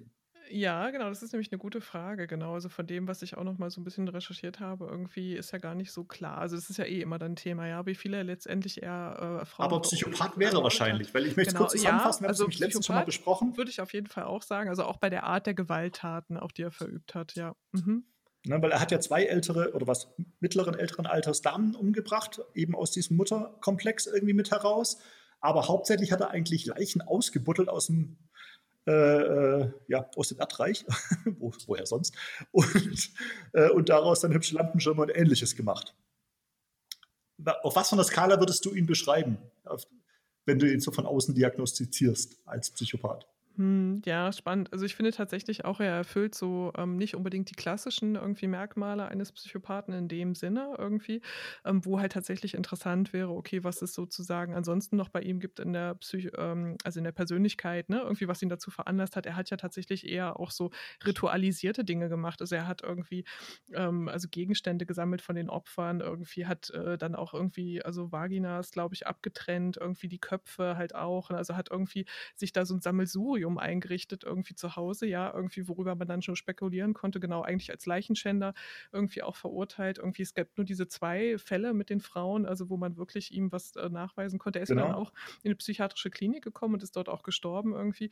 Und ich, äh, ich denke halt eben genau, was du auch gesagt hast mit dieser bizarren äh, Geschichte da auch mit der Mutterbeziehung, also wo ich jetzt eher sagen würde, hm, pff, ja, es klingt eher vielleicht so ein bisschen, dass es da auch, also vielleicht gab es auch einen Fetischcharakter bei ihm in seiner Sexualität, das kann sein, irgendwie, ja, also auch dieses, irgendwie ist es schon besonders prägnant, Vaginas und Vulvas irgendwie zu sammeln oder auch die Leichen entsprechend zu verstümmeln, ja, und diesen, diesen, diesen, Teil, ja, also diesen Teil, ne, also auch so, das hat also ja. Also das ist nicht normal, was, Leute, ne? wenn ihr da irgendjemand besucht und der hat sowas zu Hause, danke. Ja, genau, solltet ihr euch fragen, genau, wenn ihr in den Kühlschrank guckt oder was auch immer, genau, was, was ist das hier irgendwie in der Vitrine, Moment irgendwie, das kann nicht ja, ganz die räumt den Kühlschrank ne? auf. Genau, genau so. Ja, aber ich finde, ähm, also in der Hinsicht irgendwie würde ich jetzt halt eben auch sagen, da, kommt, da kommen eben nochmal andere Merkmale wirklich hinzu. Ne? Und es ist halt eben die Frage, das weiß man halt eben nicht. Aber man kann also, schon sagen, der ist so der, also nicht, du hast ja gesagt, nicht der klassische Psychopath, aber das ja. ist schon so einer, wo so ein ganzes Konvolut an äh, äh, Skal Skalawerten zusammenkommt, wo man sagt, okay, der muss weg. Ja, man würde halt, ja, also. also Weil er gilt ja als der amerikanische.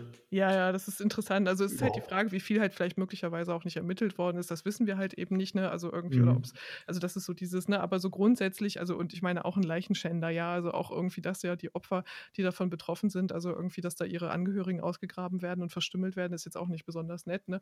Also genau, ähm, ja, aber ich denke halt. Ich glaube, da haben wir auch einen wichtigen mhm. Punkt, das gerade gesagt, Sexualität. Sexualität, und auch denke, spielt eine. Kannibalismus, ja, weil da würde ich wieder den Ursprung ja. zum Deutschen machen, weil da gibt es ja den mhm. berühmten äh, Kannibalen von Rothenburg, mhm. der ja auch schon verfilmt wurde. Ja. Ähm, der ja ähm, das äh, beste Stück von jemandem aus dem Internet, den er da kennengelernt hat, dann verspeist hat und den dann dabei mhm. umgebracht hat, glaube ich, oder? Mhm. War so?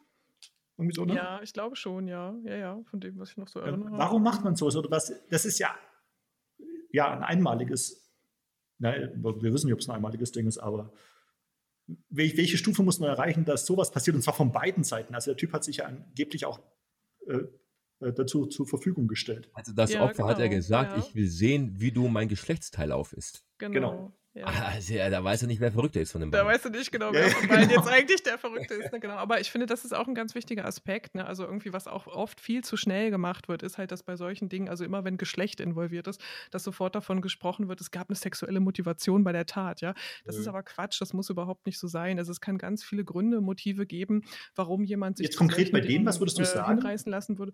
Ich würde sagen, tatsächlich, also, also erstmal grundsätzlich, wenn man kannibalistisch ist, irgendwie denke ich, dann hat man ja da schon mal eine, eine sehr eigene, besondere Vorstellung davon, warum das irgendwie für einen besonders lustvoll ist. Oder weißt du deinen Hintergrund, warum, das, warum man also überhaupt kannibalistisch ist? Also das, also zumindest sind sie mir noch nicht irgendwie ähm, in dem Sinn, dass sie es ehrlich zugegeben haben, aber das heißt ja nicht, dass ich nicht trotzdem welche getroffen habe. Ne? Aber ich habe tatsächlich Kannibalisten so, jetzt irgendwie oder jemand, der entsprechend veranlagt war oder so, das habe ich tatsächlich, ist mir noch nicht begegnet. Auch das durfte auch relativ ne? selten sein, oder? Wahrscheinlich. Ähm, auch, ne, das glaube ich jetzt nicht, aber ich glaube, das, es tut mir leid, dass ich irgendwie eure Weltsicht gerade ein bisschen irgendwie durchrüttle.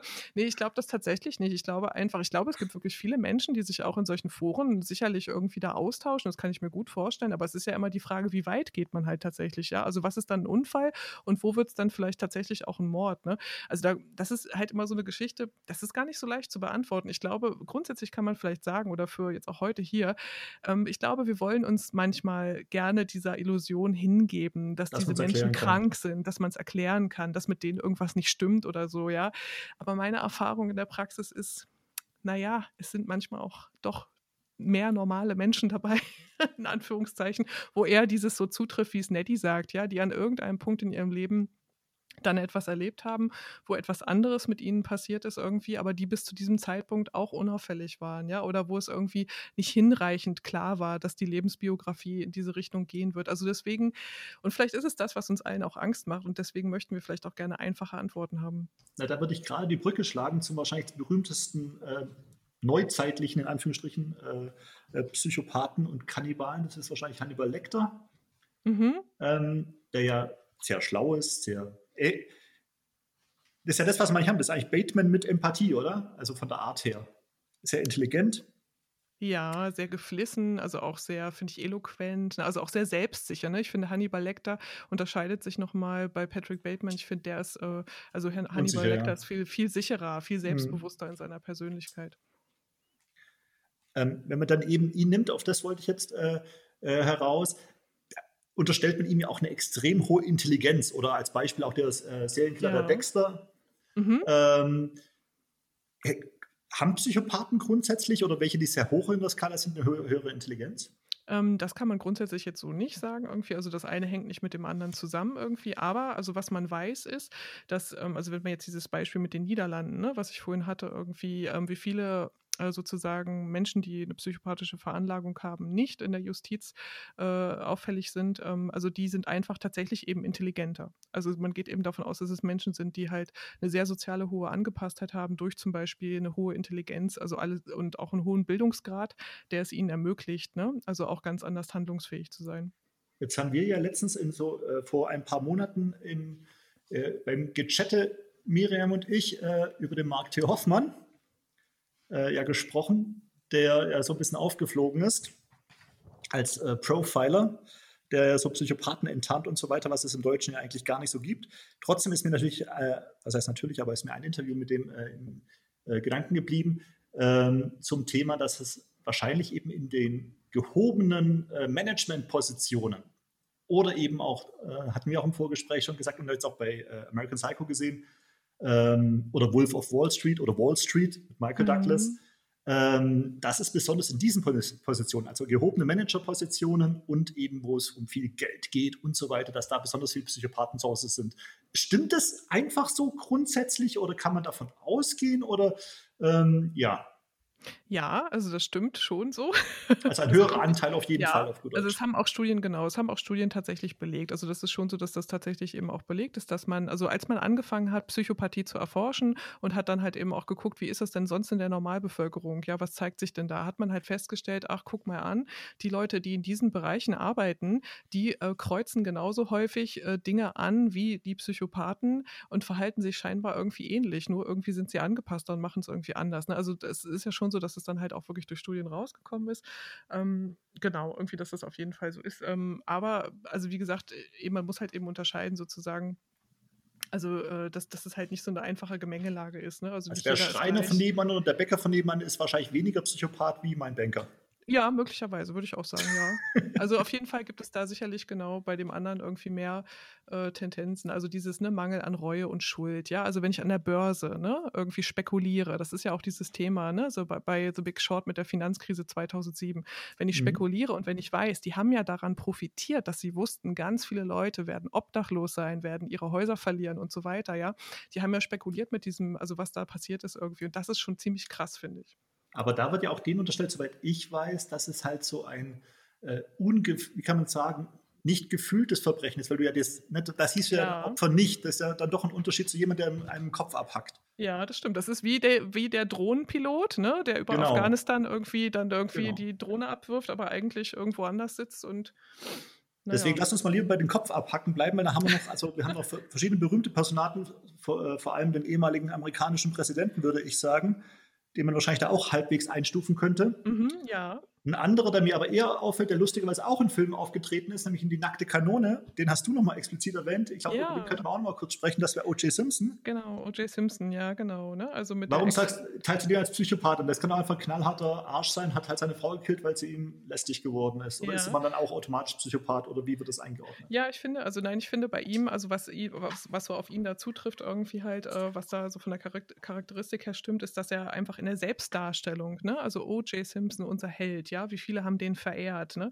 Äh, man konnte ja gar nicht fassen. Ja, dann macht das so einen Scheiß, ist auch eigentlich auch ja? nicht nachvollziehbar, so, oder? Naja, aber nee, das, ist, ja, halt, das ist ja halt die Frage. Dass er ne? das war. Ja, das ist halt die Frage, ne? genau. Du redest Also, so, als wärst du dabei ja, gewesen, er ist tatsächlich- gesehen, wie. OJ das äh, gemacht hat. Äh, Genau, er ist, er ist freigesprochen worden, das stimmt, da hat Daddy absolut recht, ne, muss ich ihm recht geben. Aber tatsächlich zum Beispiel, er hat danach dann nochmal, und das fand ich interessant, wo ich dachte, okay, dass also er sich zu sowas hinreißen lässt, ja, da hat er irgendwie einen Raub begangen, irgendwie in Las Vegas, irgendwie mit Körperverletzung, mit noch anderen irgendwie, also hat jemanden ausgeraubt und dafür ist er ja zuletzt tatsächlich ins Gefängnis gekommen. aber weißt du also, warum?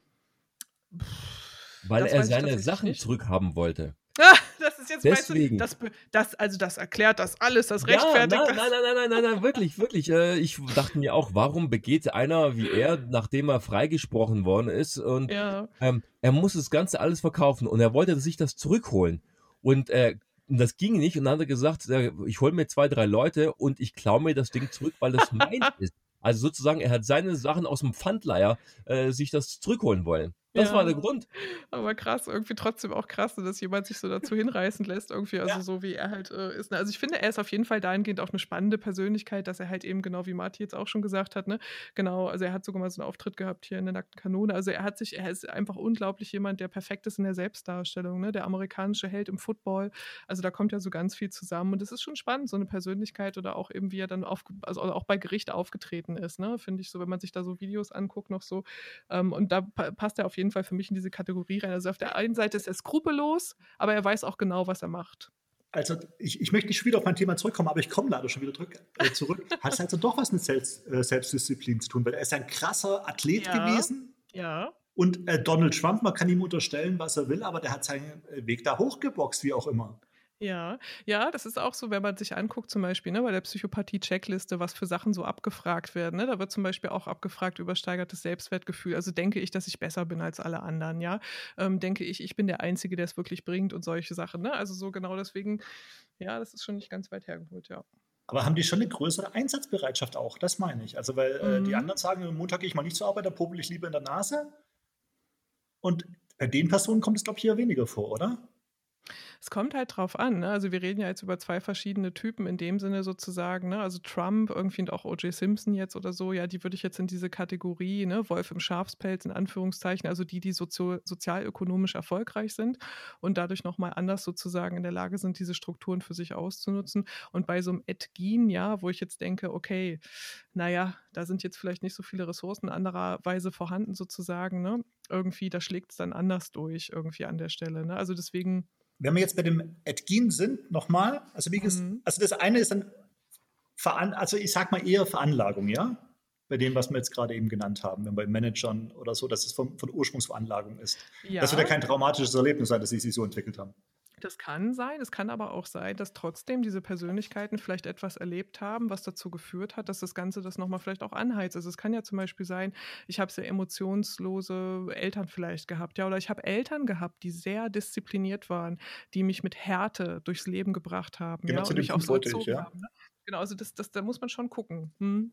Weil dann wäre ja auch die Frage, wie denn Sexualität zusammenkommt. Ne? Eben gerade dieses Mutterding mit äh, bei Edgin oder eben auch bei Psycho, wo es ja, äh, was ja dann, ich denke mal, das Hauptthema von äh, äh, Hitchcock war. Er hat ja eigentlich nur diesen einen Aspekt genommen mit der Mutterliebe von äh, äh, Norman Bates. Ja.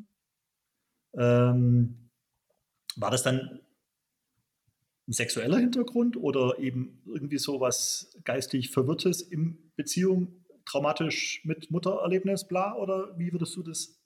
Hm, Also grundsätzlich kann man sagen, also das, was, was halt ein Thema, also ist eigentlich auch bei allen, also auch bei allen Straftätern, mit denen ich gearbeitet habe und so, ne, ist, dass sie irgendwie ähm, gestört sind in ihrem Beziehungs- und Bindungserleben. Ja, also was sie erlebt haben in ihrem familiären Ursprung oder so die ersten zwischenmenschlichen Erfahrungen irgendwie, dass die problematisch waren und dass das sich weiter durch das Leben von denjenigen zieht. ne? ja, klar. Und wenn man jetzt da guckt bei Norman Bates und bei Ed Gein halt auch, ne, dann gab es vielleicht irgendwas, wo einfach, ähm, ja, in dieser Art und Weise, wie die Mutterfigur da war, ja, oder so, dass da irgendwas nicht gut funktioniert hat oder nicht ausreichend gut, was dann vielleicht zusätzlich andere Sachen begünstigt hat. Wie ist es bei so ganz krassen Sachen wie äh, ähm, bei, äh, jetzt fällt mir ein von den Filmen her, äh, hatten wir jetzt eben äh, Der Goldene Handschuh oder Todmacher, die ja beide auf wieder deutschen Serienkillern Ja, ja. Äh, beruhen, die dann sich, okay, äh, äh, Goldene Handschuh nicht, aber bei Todmacher, der sich ja dann auch äh, Kindern, Knaben, glaube ich, äh, und so weiter äh, bemächtigt hat, der in den 20er Jahren gemordet hat, der Fritz Hamann. Mhm, genau, ja, genau, ja. Fritz Hamann, das ist sehr schön. Also da kann ich, äh, genau, hatte ich vorhin schon einmal Martin erzählt. Irgendwie, also meine Großmutter. Eine lustige ähm, Geschichte. Ich komme nämlich aus Hannover, genau, ich komme ursprünglich aus Hannover. Meine Großmutter hat tatsächlich bei ihm eingekauft, hat bei ihm Wurst gekauft. Mehr sage ich dazu nicht. genau. Ja, der ist sehr, ist tatsächlich da ja sehr bekannt, also auch dann geworden, also auch so ein deutsches Beispiel, auch einer der ersten, also auch zu dieser Zeit, ne? Also man muss ja auch so gucken, ne? wie wurde damals ermittelt, wie konnten überhaupt Sachen ermittelt werden. Ich denke, vieles ist auch einfach nicht ans Tageslicht gekommen, weil es einfach gar nicht diese Art der Ermittlung gab oder so.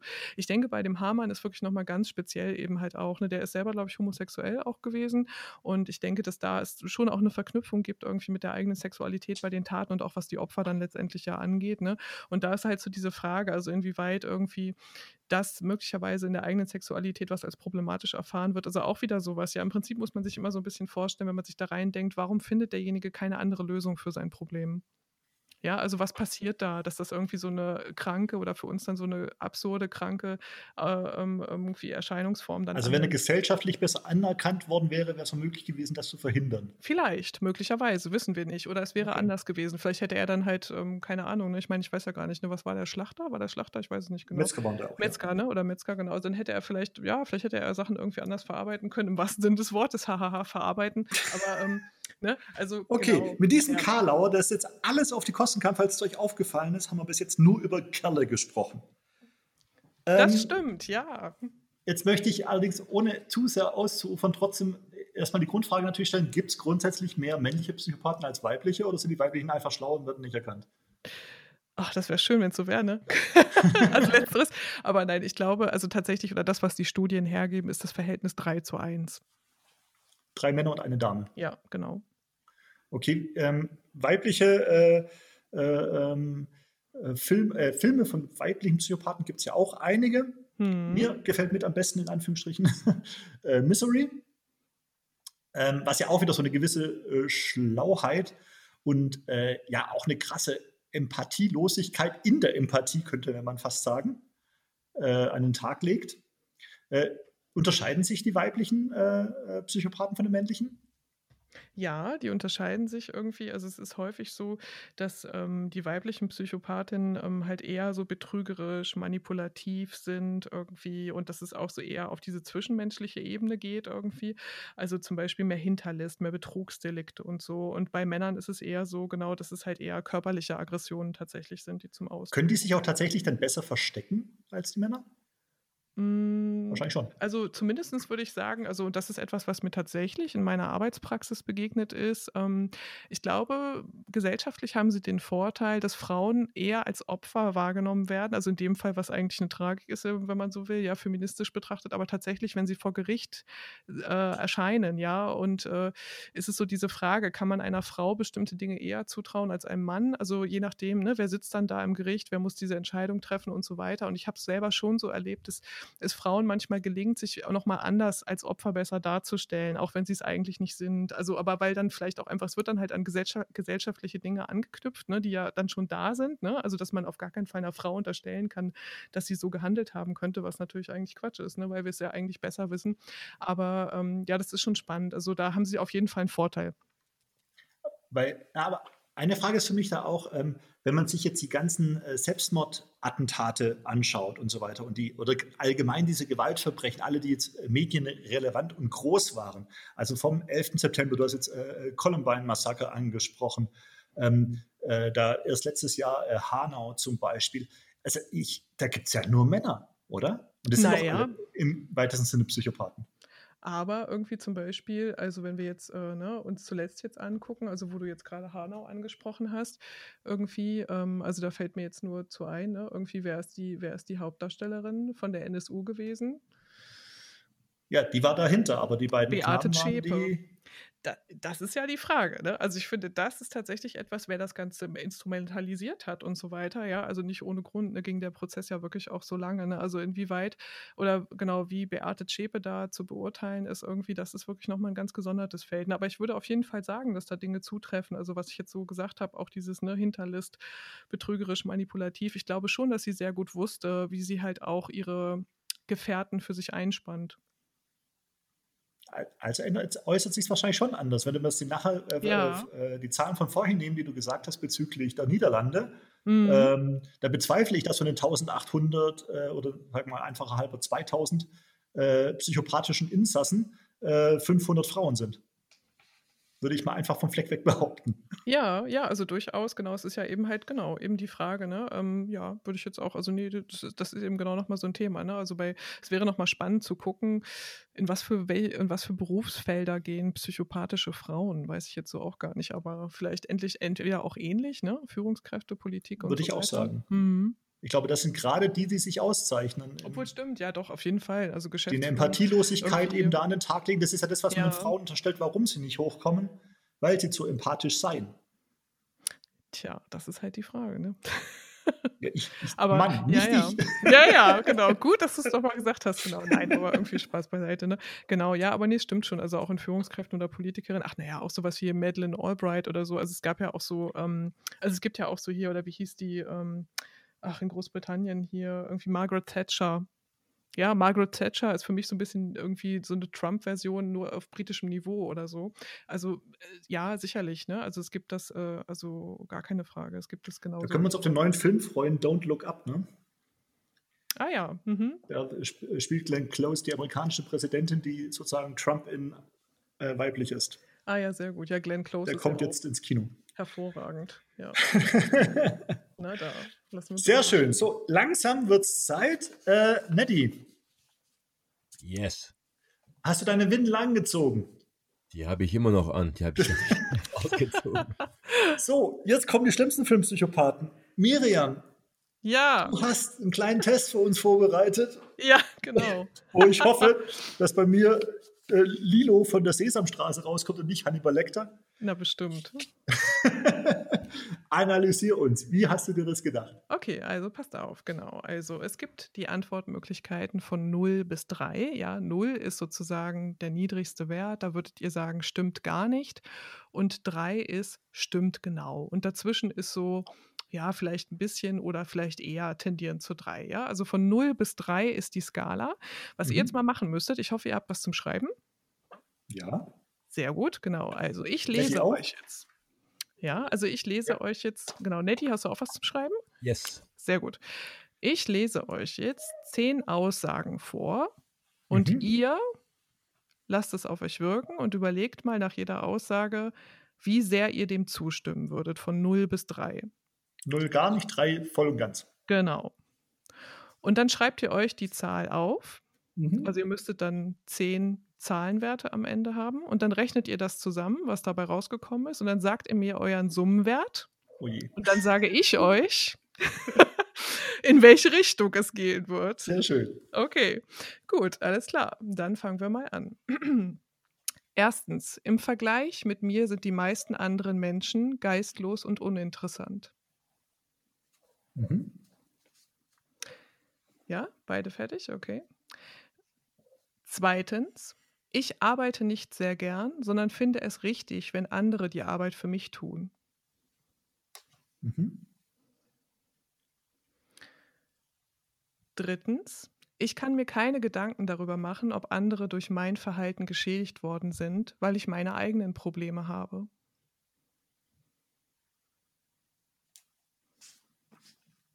Mhm. Ja. Viertens, Es war 0 bis 3, ne? Nicht 1 0 bis 3. Genau, Genau. 0 bis 3. Genau, Genau. 0 bis 3. Null gar nicht, drei voll. So. Genau. Viertens, meine Pläne ändern sich oft aus dem Augenblick heraus.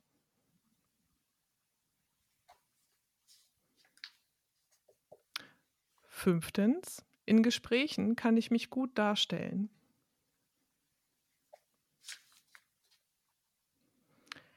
Sechstens, ich bin leicht reizbar und aufbrausend.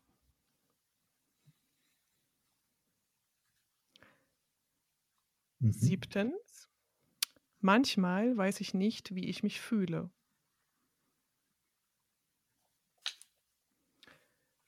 Achtens, ich glaube, dass Menschen gut zu manipulieren sind.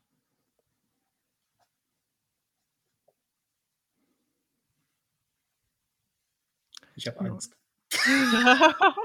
ja, ist noch nicht fertig. Neuntens, ich mache gerne spektakuläre und aufregende Sachen, die sich andere nicht trauen, wie zum Beispiel Bungee-Jumping, Autoklauen oder Autowettfahren oder ähnliches.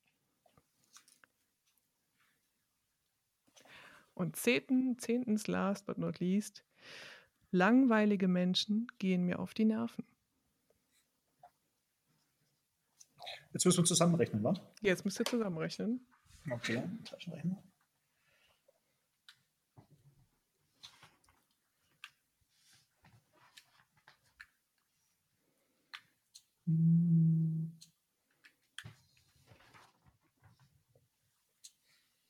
Mhm. ja. Wenn ihr fertig seid, Ich hoffe, ich habe das Prinzip richtig verstanden. Ja, ja, jetzt redet er sich wieder raus hier. genau. Ich hab's rechne mal nach, die Zahl ist so hoch. Sehr gut, ich habe es doch anders verstanden. Ja, was hast du denn raus, Marti? Sag doch mal. Er, erst Neddy. nee, nee, nee, nee, nee. Miriam sagte Marty. Ich habe es genau gehört. Das äh, haben wir sogar auf der Aufnahme. Also ich habe ich hab 20. Ja, okay. Lassen wir erstmal so stehen, mal gucken, was Nelly hat. Zwölf. Aha. also ich würde mal sagen, damit müsst ihr euch beide jetzt selber nochmal auseinandersetzen. genau. Aber sehr schön. Also daran seht ihr, ne? Der Höchstwert wäre 30. Also wenn man jetzt überall die drei äh, halt tatsächlich angegeben hätte, den höchsten Wert und man würde es zusammenrechnen, wäre jetzt in dem Fall der höchste Wert 30. Aber da könnt ihr vielleicht schon mal so ein Gefühl dafür entwickeln, was das bedeutet. Es ist, und es ist tatsächlich gar nicht so einfach. Also zu sagen, ne, aha, okay, so sind die also und so bin ich und ich bin überhaupt nicht so. Und wie können denn solche Menschen so sein? Ne? Also da seht ihr schon, tja, so. Ich habe das Selbsttest schon mal davor gemacht und habe das schon ähnlich gesehen. ja, Deswegen ja, habe ich vorhin die Frage ja auch so gestellt. ja, Das heißt, Schön. Marty tendiert richtig äh, Richtung äh, hier, ähm, hier, Vorsicht. Na, ich habe beide Werte. Ich habe ich hab Nuller-Antworten und ich habe Dreier-Antworten. ja, Ne? Ja, also es ist ja genau der Punkt, Ja, ja. Wie man so die Welt sieht. genau. ja, ja. Und, jetzt, und das ist ja die Frage, ne? Es ist halt irgendwie, äh, genau, nur weil ich diese Haltung habe, vielleicht auch diese Wahrnehmung von mir selber, heißt es ja nicht, ja, dass ich dann sie zu, zu, zu Ungunsten anderer Menschen, ja, oder zum Schaden von anderen Menschen äh, exzessiv ausleben muss. Aber möglicherweise, aha, gibt es auch in mir einen Anteil, hm, der in diese Martin. Kategorie passt. Tja, Du warst immer jetzt der- wisst ihr, wo ihr mich Genau. abholen könnt. genau, also der nächste Film wird auf jeden Fall mit Marty Genau. sein oder von ihm. Genau. Es heißt ja automatisch, ich muss so gut wie Christian Bale sein, glaube ich. Ja, also in der Hinsicht genau. ich hätte gern seinen. Wert. So, Sehr schön. Ja, den hätte ich auch gerne tatsächlich. ich Fände behaupte. Nettie hat es nicht verstanden, der hat nur gelogen. Eine Unterstellung. Marti, du kannst da ruhig zu stehen. Nimm es positiv an. Es ist ja immer die Frage, was du machst mit diesen Fähigkeiten. Genau. Jetzt hätte ich auch einen kleinen Vielleicht, Ausklang noch. vielleicht ist es auch nur Tarnung. Aber ich lasse es jetzt mal so stehen. Ich hätte einen kleinen Ausgang. Du hast es vorhin schon mal gesagt, Mü. Das Ja. Ding ist ja, und das ist das, was ich mich schon immer gefragt habe. Ich kenne dich und ich äh, äh, äh, schätze dich und du bist eine äh, nette, freundliche Person. Und ich fand schon immer krass, wie du diesen Job machst Ja. und wie du damit privat umgehst. Du hast, sagst, du machst es jetzt nicht mehr. mhm. Ähm, ja, okay, ich möchte jetzt nicht groß darauf eingehen, warum du das machst. Wäre vielleicht auch von einer Extra-Folge nochmal interessant. Wahrscheinlich, Aber- genau. Wie, wie, wie geht man damit um, wenn man solche krassen Sachen kriegt? Und du hast ja dann wahrscheinlich wirklich hauptsächlich Menschen, die so schreckliche Dinge gemacht haben, äh, vor Ja. dir gehabt. Wie gehst du da so privat damit um? Und hat es Mhm. auch was damit zu tun, was du jetzt machst? Ja, also genau. Also beides hat so ein bisschen miteinander tatsächlich auch äh, was zu tun oder was ich ja, was ich bestätigen kann irgendwie. Also wie gehe ich grundsätzlich damit um oder warum habe ich diese Arbeit für mich auch gewählt oder auch, auch heute Mhm. noch? Also es hat mich ja sehr angesprochen auch, äh, dass äh, ihr dieses Thema hier so auch in den Filmen bearbeitet irgendwie und habe mich auch sehr gefreut, dass ich da eingeladen wurde und dazu was sagen konnte. Und nach wie vor bin ich da auch immer noch sehr viel, sehr interessiert und das wird auch so bleiben. Und das hat einfach damit was zu tun, dass ich mir sehr bewusst darüber bin, dass wir alle eine dunkle Seite haben, so nenne ich es jetzt mal hier. Ähm, ja, also dass ich für mich sagen kann, irgendwie, ich glaube, ähm, dass es den Menschen insgesamt besser täte, wenn sie sich mehr darauf einlassen könnten, anstatt zu leugnen, dass es vielleicht auch in ihnen ähm, Seiten gibt, die sie nicht gerne sehen wollen, irgendwie die aber durchaus irgendwie bedeutsam sind, ja, also ob das jetzt evolutionär etwas ist, irgendwie, was wir alle in uns tragen oder unsere Lebensgeschichten irgendwie oder was auch immer, was da alles zum Tragen kommt oder so, ja, und, und ich finde alleine, also der Nationalsozialismus, ja, da braucht man nicht mehr viel zu sagen, ja, also die Geschichte unserer Ahnen, unserer Vorfahren, inwieweit das auch auf uns äh, Einfluss hat. Und Genau, also für mich ist es so, mich erschreckt es einfach nicht besonders, sondern es ist eher so was, womit ich rechne, also im Alltag. Ja, ich denke halt irgendwie, Menschen sind halt nun mal, wie sie so sind. Und wie gesagt, was ich am Anfang auch meinte, dass wir jetzt so zivilisiert sind, wie wir sind, das ist ein, ähm, naja, eine Erscheinung der Neuzeit, ja. Aber das ist nicht grundsätzlich so, dass das immer so war irgendwie. Und, ähm, und auch weil ich selber therapeutisch arbeite, ähm, kann ich es mir auch selber einfach gar nicht vorstellen. Also wenn man nicht in der Lage ist, äh, ähm, auch in diesen Abgrund zu blicken, irgendwie denke ich, kann man authentisch auch Menschen nicht helfen. Also wenn sie auch vor allem selber vielleicht an solchen Punkten in ihrem Leben kommen, dann brauchen sie jemanden, der das aushält, ja, und der sie da auch trägt und äh, dann nicht davor zurückschreckt. Aber vielleicht genau. gerade da die Frage, und, mhm.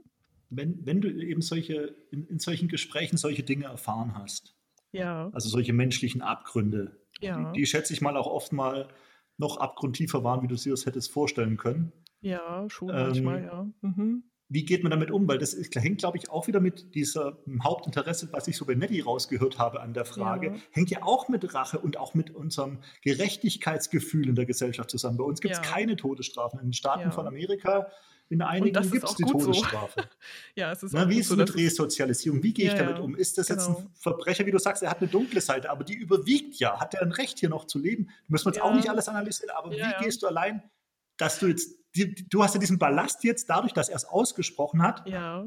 Meistens er, selten sie. Ja, hattest ja. du sie oder hattest du hauptsächlich er es? Doch, ja, nein, also es gab, es gibt auch Frauen irgendwie, okay. also ja, auch in der Ambulanz, aber, aber sie sind um? eher weniger. Es ist schon auch so wie ähnlich bei den Psychopathen, es ist eher, die Männer sind eher dominant im Erscheinungsbild, genau. Das heißt aber nicht, dass Frauen nicht auch im Verdeckten vielleicht äh, Straftaten begehen, die einfach auch nicht zur Anzeige kommen. Das muss man auch immer dazu sagen. Ne?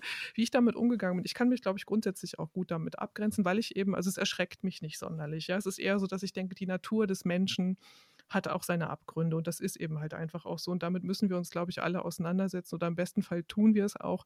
Ähm, ich denke, dass das etwas ist, wo wir alle auch etwas für unsere Gesundheit tun können, wenn wir das machen.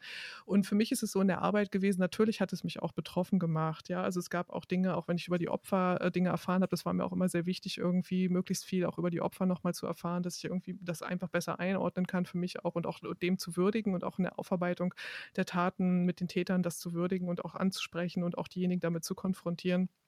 Ähm, genau, also, ich, also und das, das gibt es natürlich auch, auch diesen Anteil gibt es und damit muss ich mich auch auseinandersetzen, ja, wie gehe ich mit meiner eigenen Betroffenheit um, aber das ist halt eben auch absolut menschlich irgendwie. Und gleichzeitig kann ich ähm, aber auch professionell sozusagen mir anschauen, wen habe ich da sitzen und kann den Menschen als Ganzes sehen.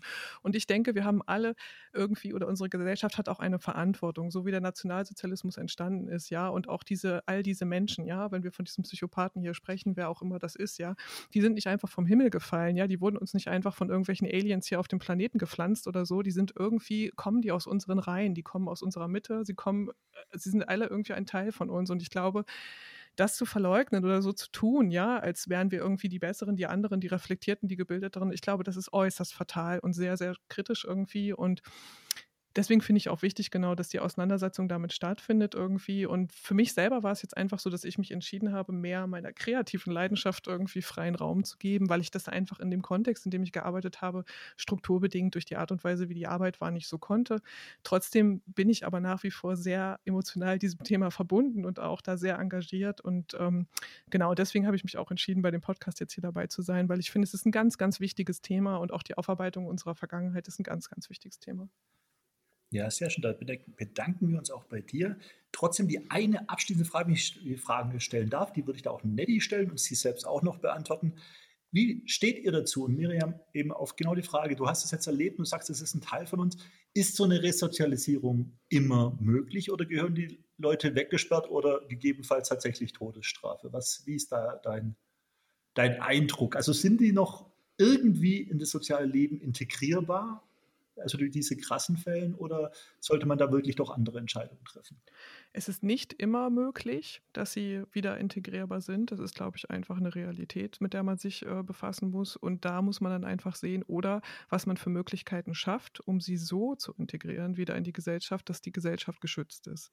Also, weil nur das kann dann auch die Maßgabe sein. Ja? Also, Aber ist ja auch eine Last, die auf deinen Schultern liegt, wenn du sowas einschätzt und der macht wieder ja, so ein Verbrechen. Na klar, natürlich. Das ist auch etwas, was man erlebt irgendwie. Also Rückfälle auch irgendwie gehören irgendwie einfach mit dazu. Gibt es eine Quote? So. Entschuldigung.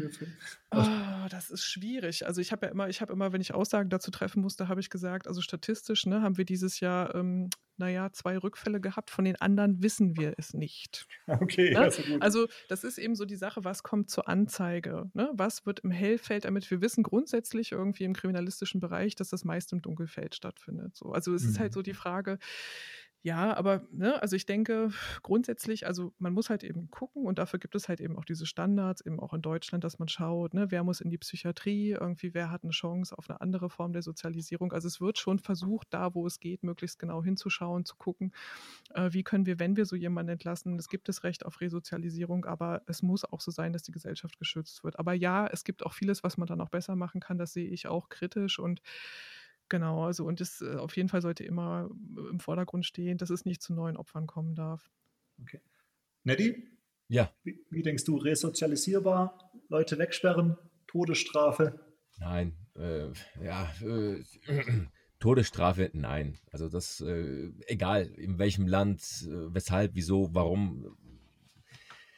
Aber Todesstrafe, nein, weil ich glaube, unabhängig davon, ähm, wie gern man sich das jemandem wünschen würde, finde ich das falsch. Ähm, ich finde, Rache nehmen ist äh, die bessere Antwort. Nimm es selbst in die Hand und nicht den Staat entscheiden zu lassen. ich lasse das jetzt mal so stehen. Okay. Also, ich denke, also ich finde, das Resozialisierbare ist halt ein sehr gutes Zeichen für unser soziales Zusammenleben, sagen wir so. Ist ich glaube, wenn du persönlich betroffen bist, in deinem Fall zum Thema Rache, ne, ja. kann ich schon vorstellen, dass man sich rächen möchte. Ich glaube aber bei den meisten Menschen ist es dann doch ein Gedankenspiel. Ja. Und man lässt dann eben doch lieber von der Polizei oder anderen äh, Dingen lösen. Und deshalb finde ich gut, dass es so eine Institution gibt und dass auch die Gesellschaft da entscheidet und nicht der Einzelne. Ähm, ansonsten glaube ich auch, es ist wahrscheinlich erschreckend, wenn man wüsste, wie viele Menschen hier mit Psychopathie herumtigern. Ähm, Gefallen euch grundsätzlich Psychopathenfilme oder nicht? Was würdet ihr sagen, Miriam?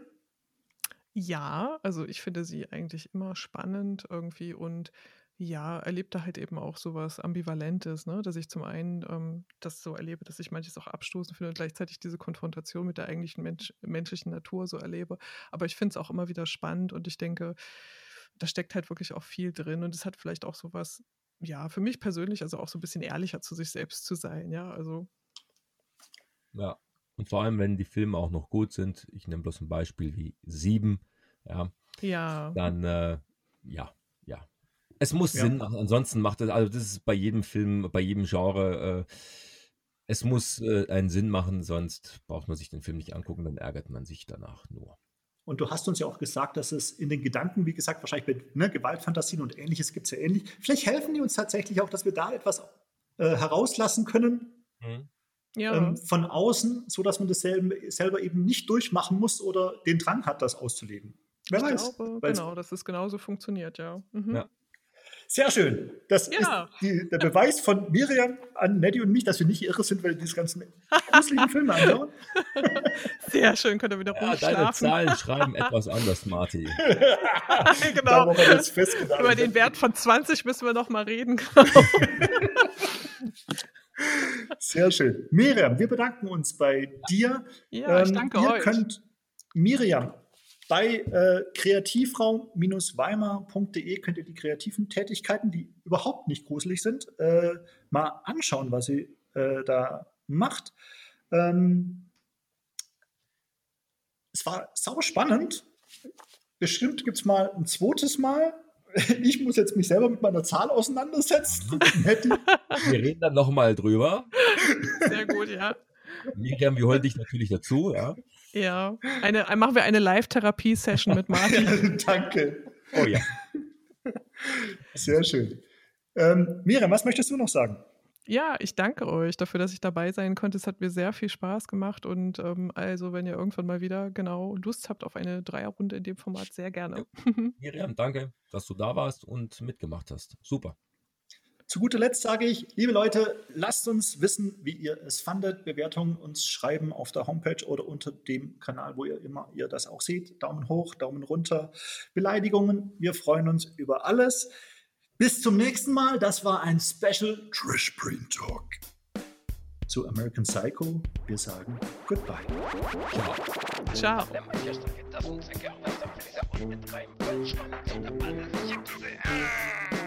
Ciao. Ich bin glücklich, es macht Spaß, mir scheint die Sonne aus dem Arsch.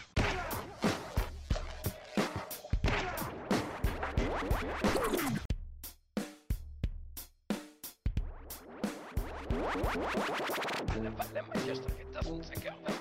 bin glücklich, es macht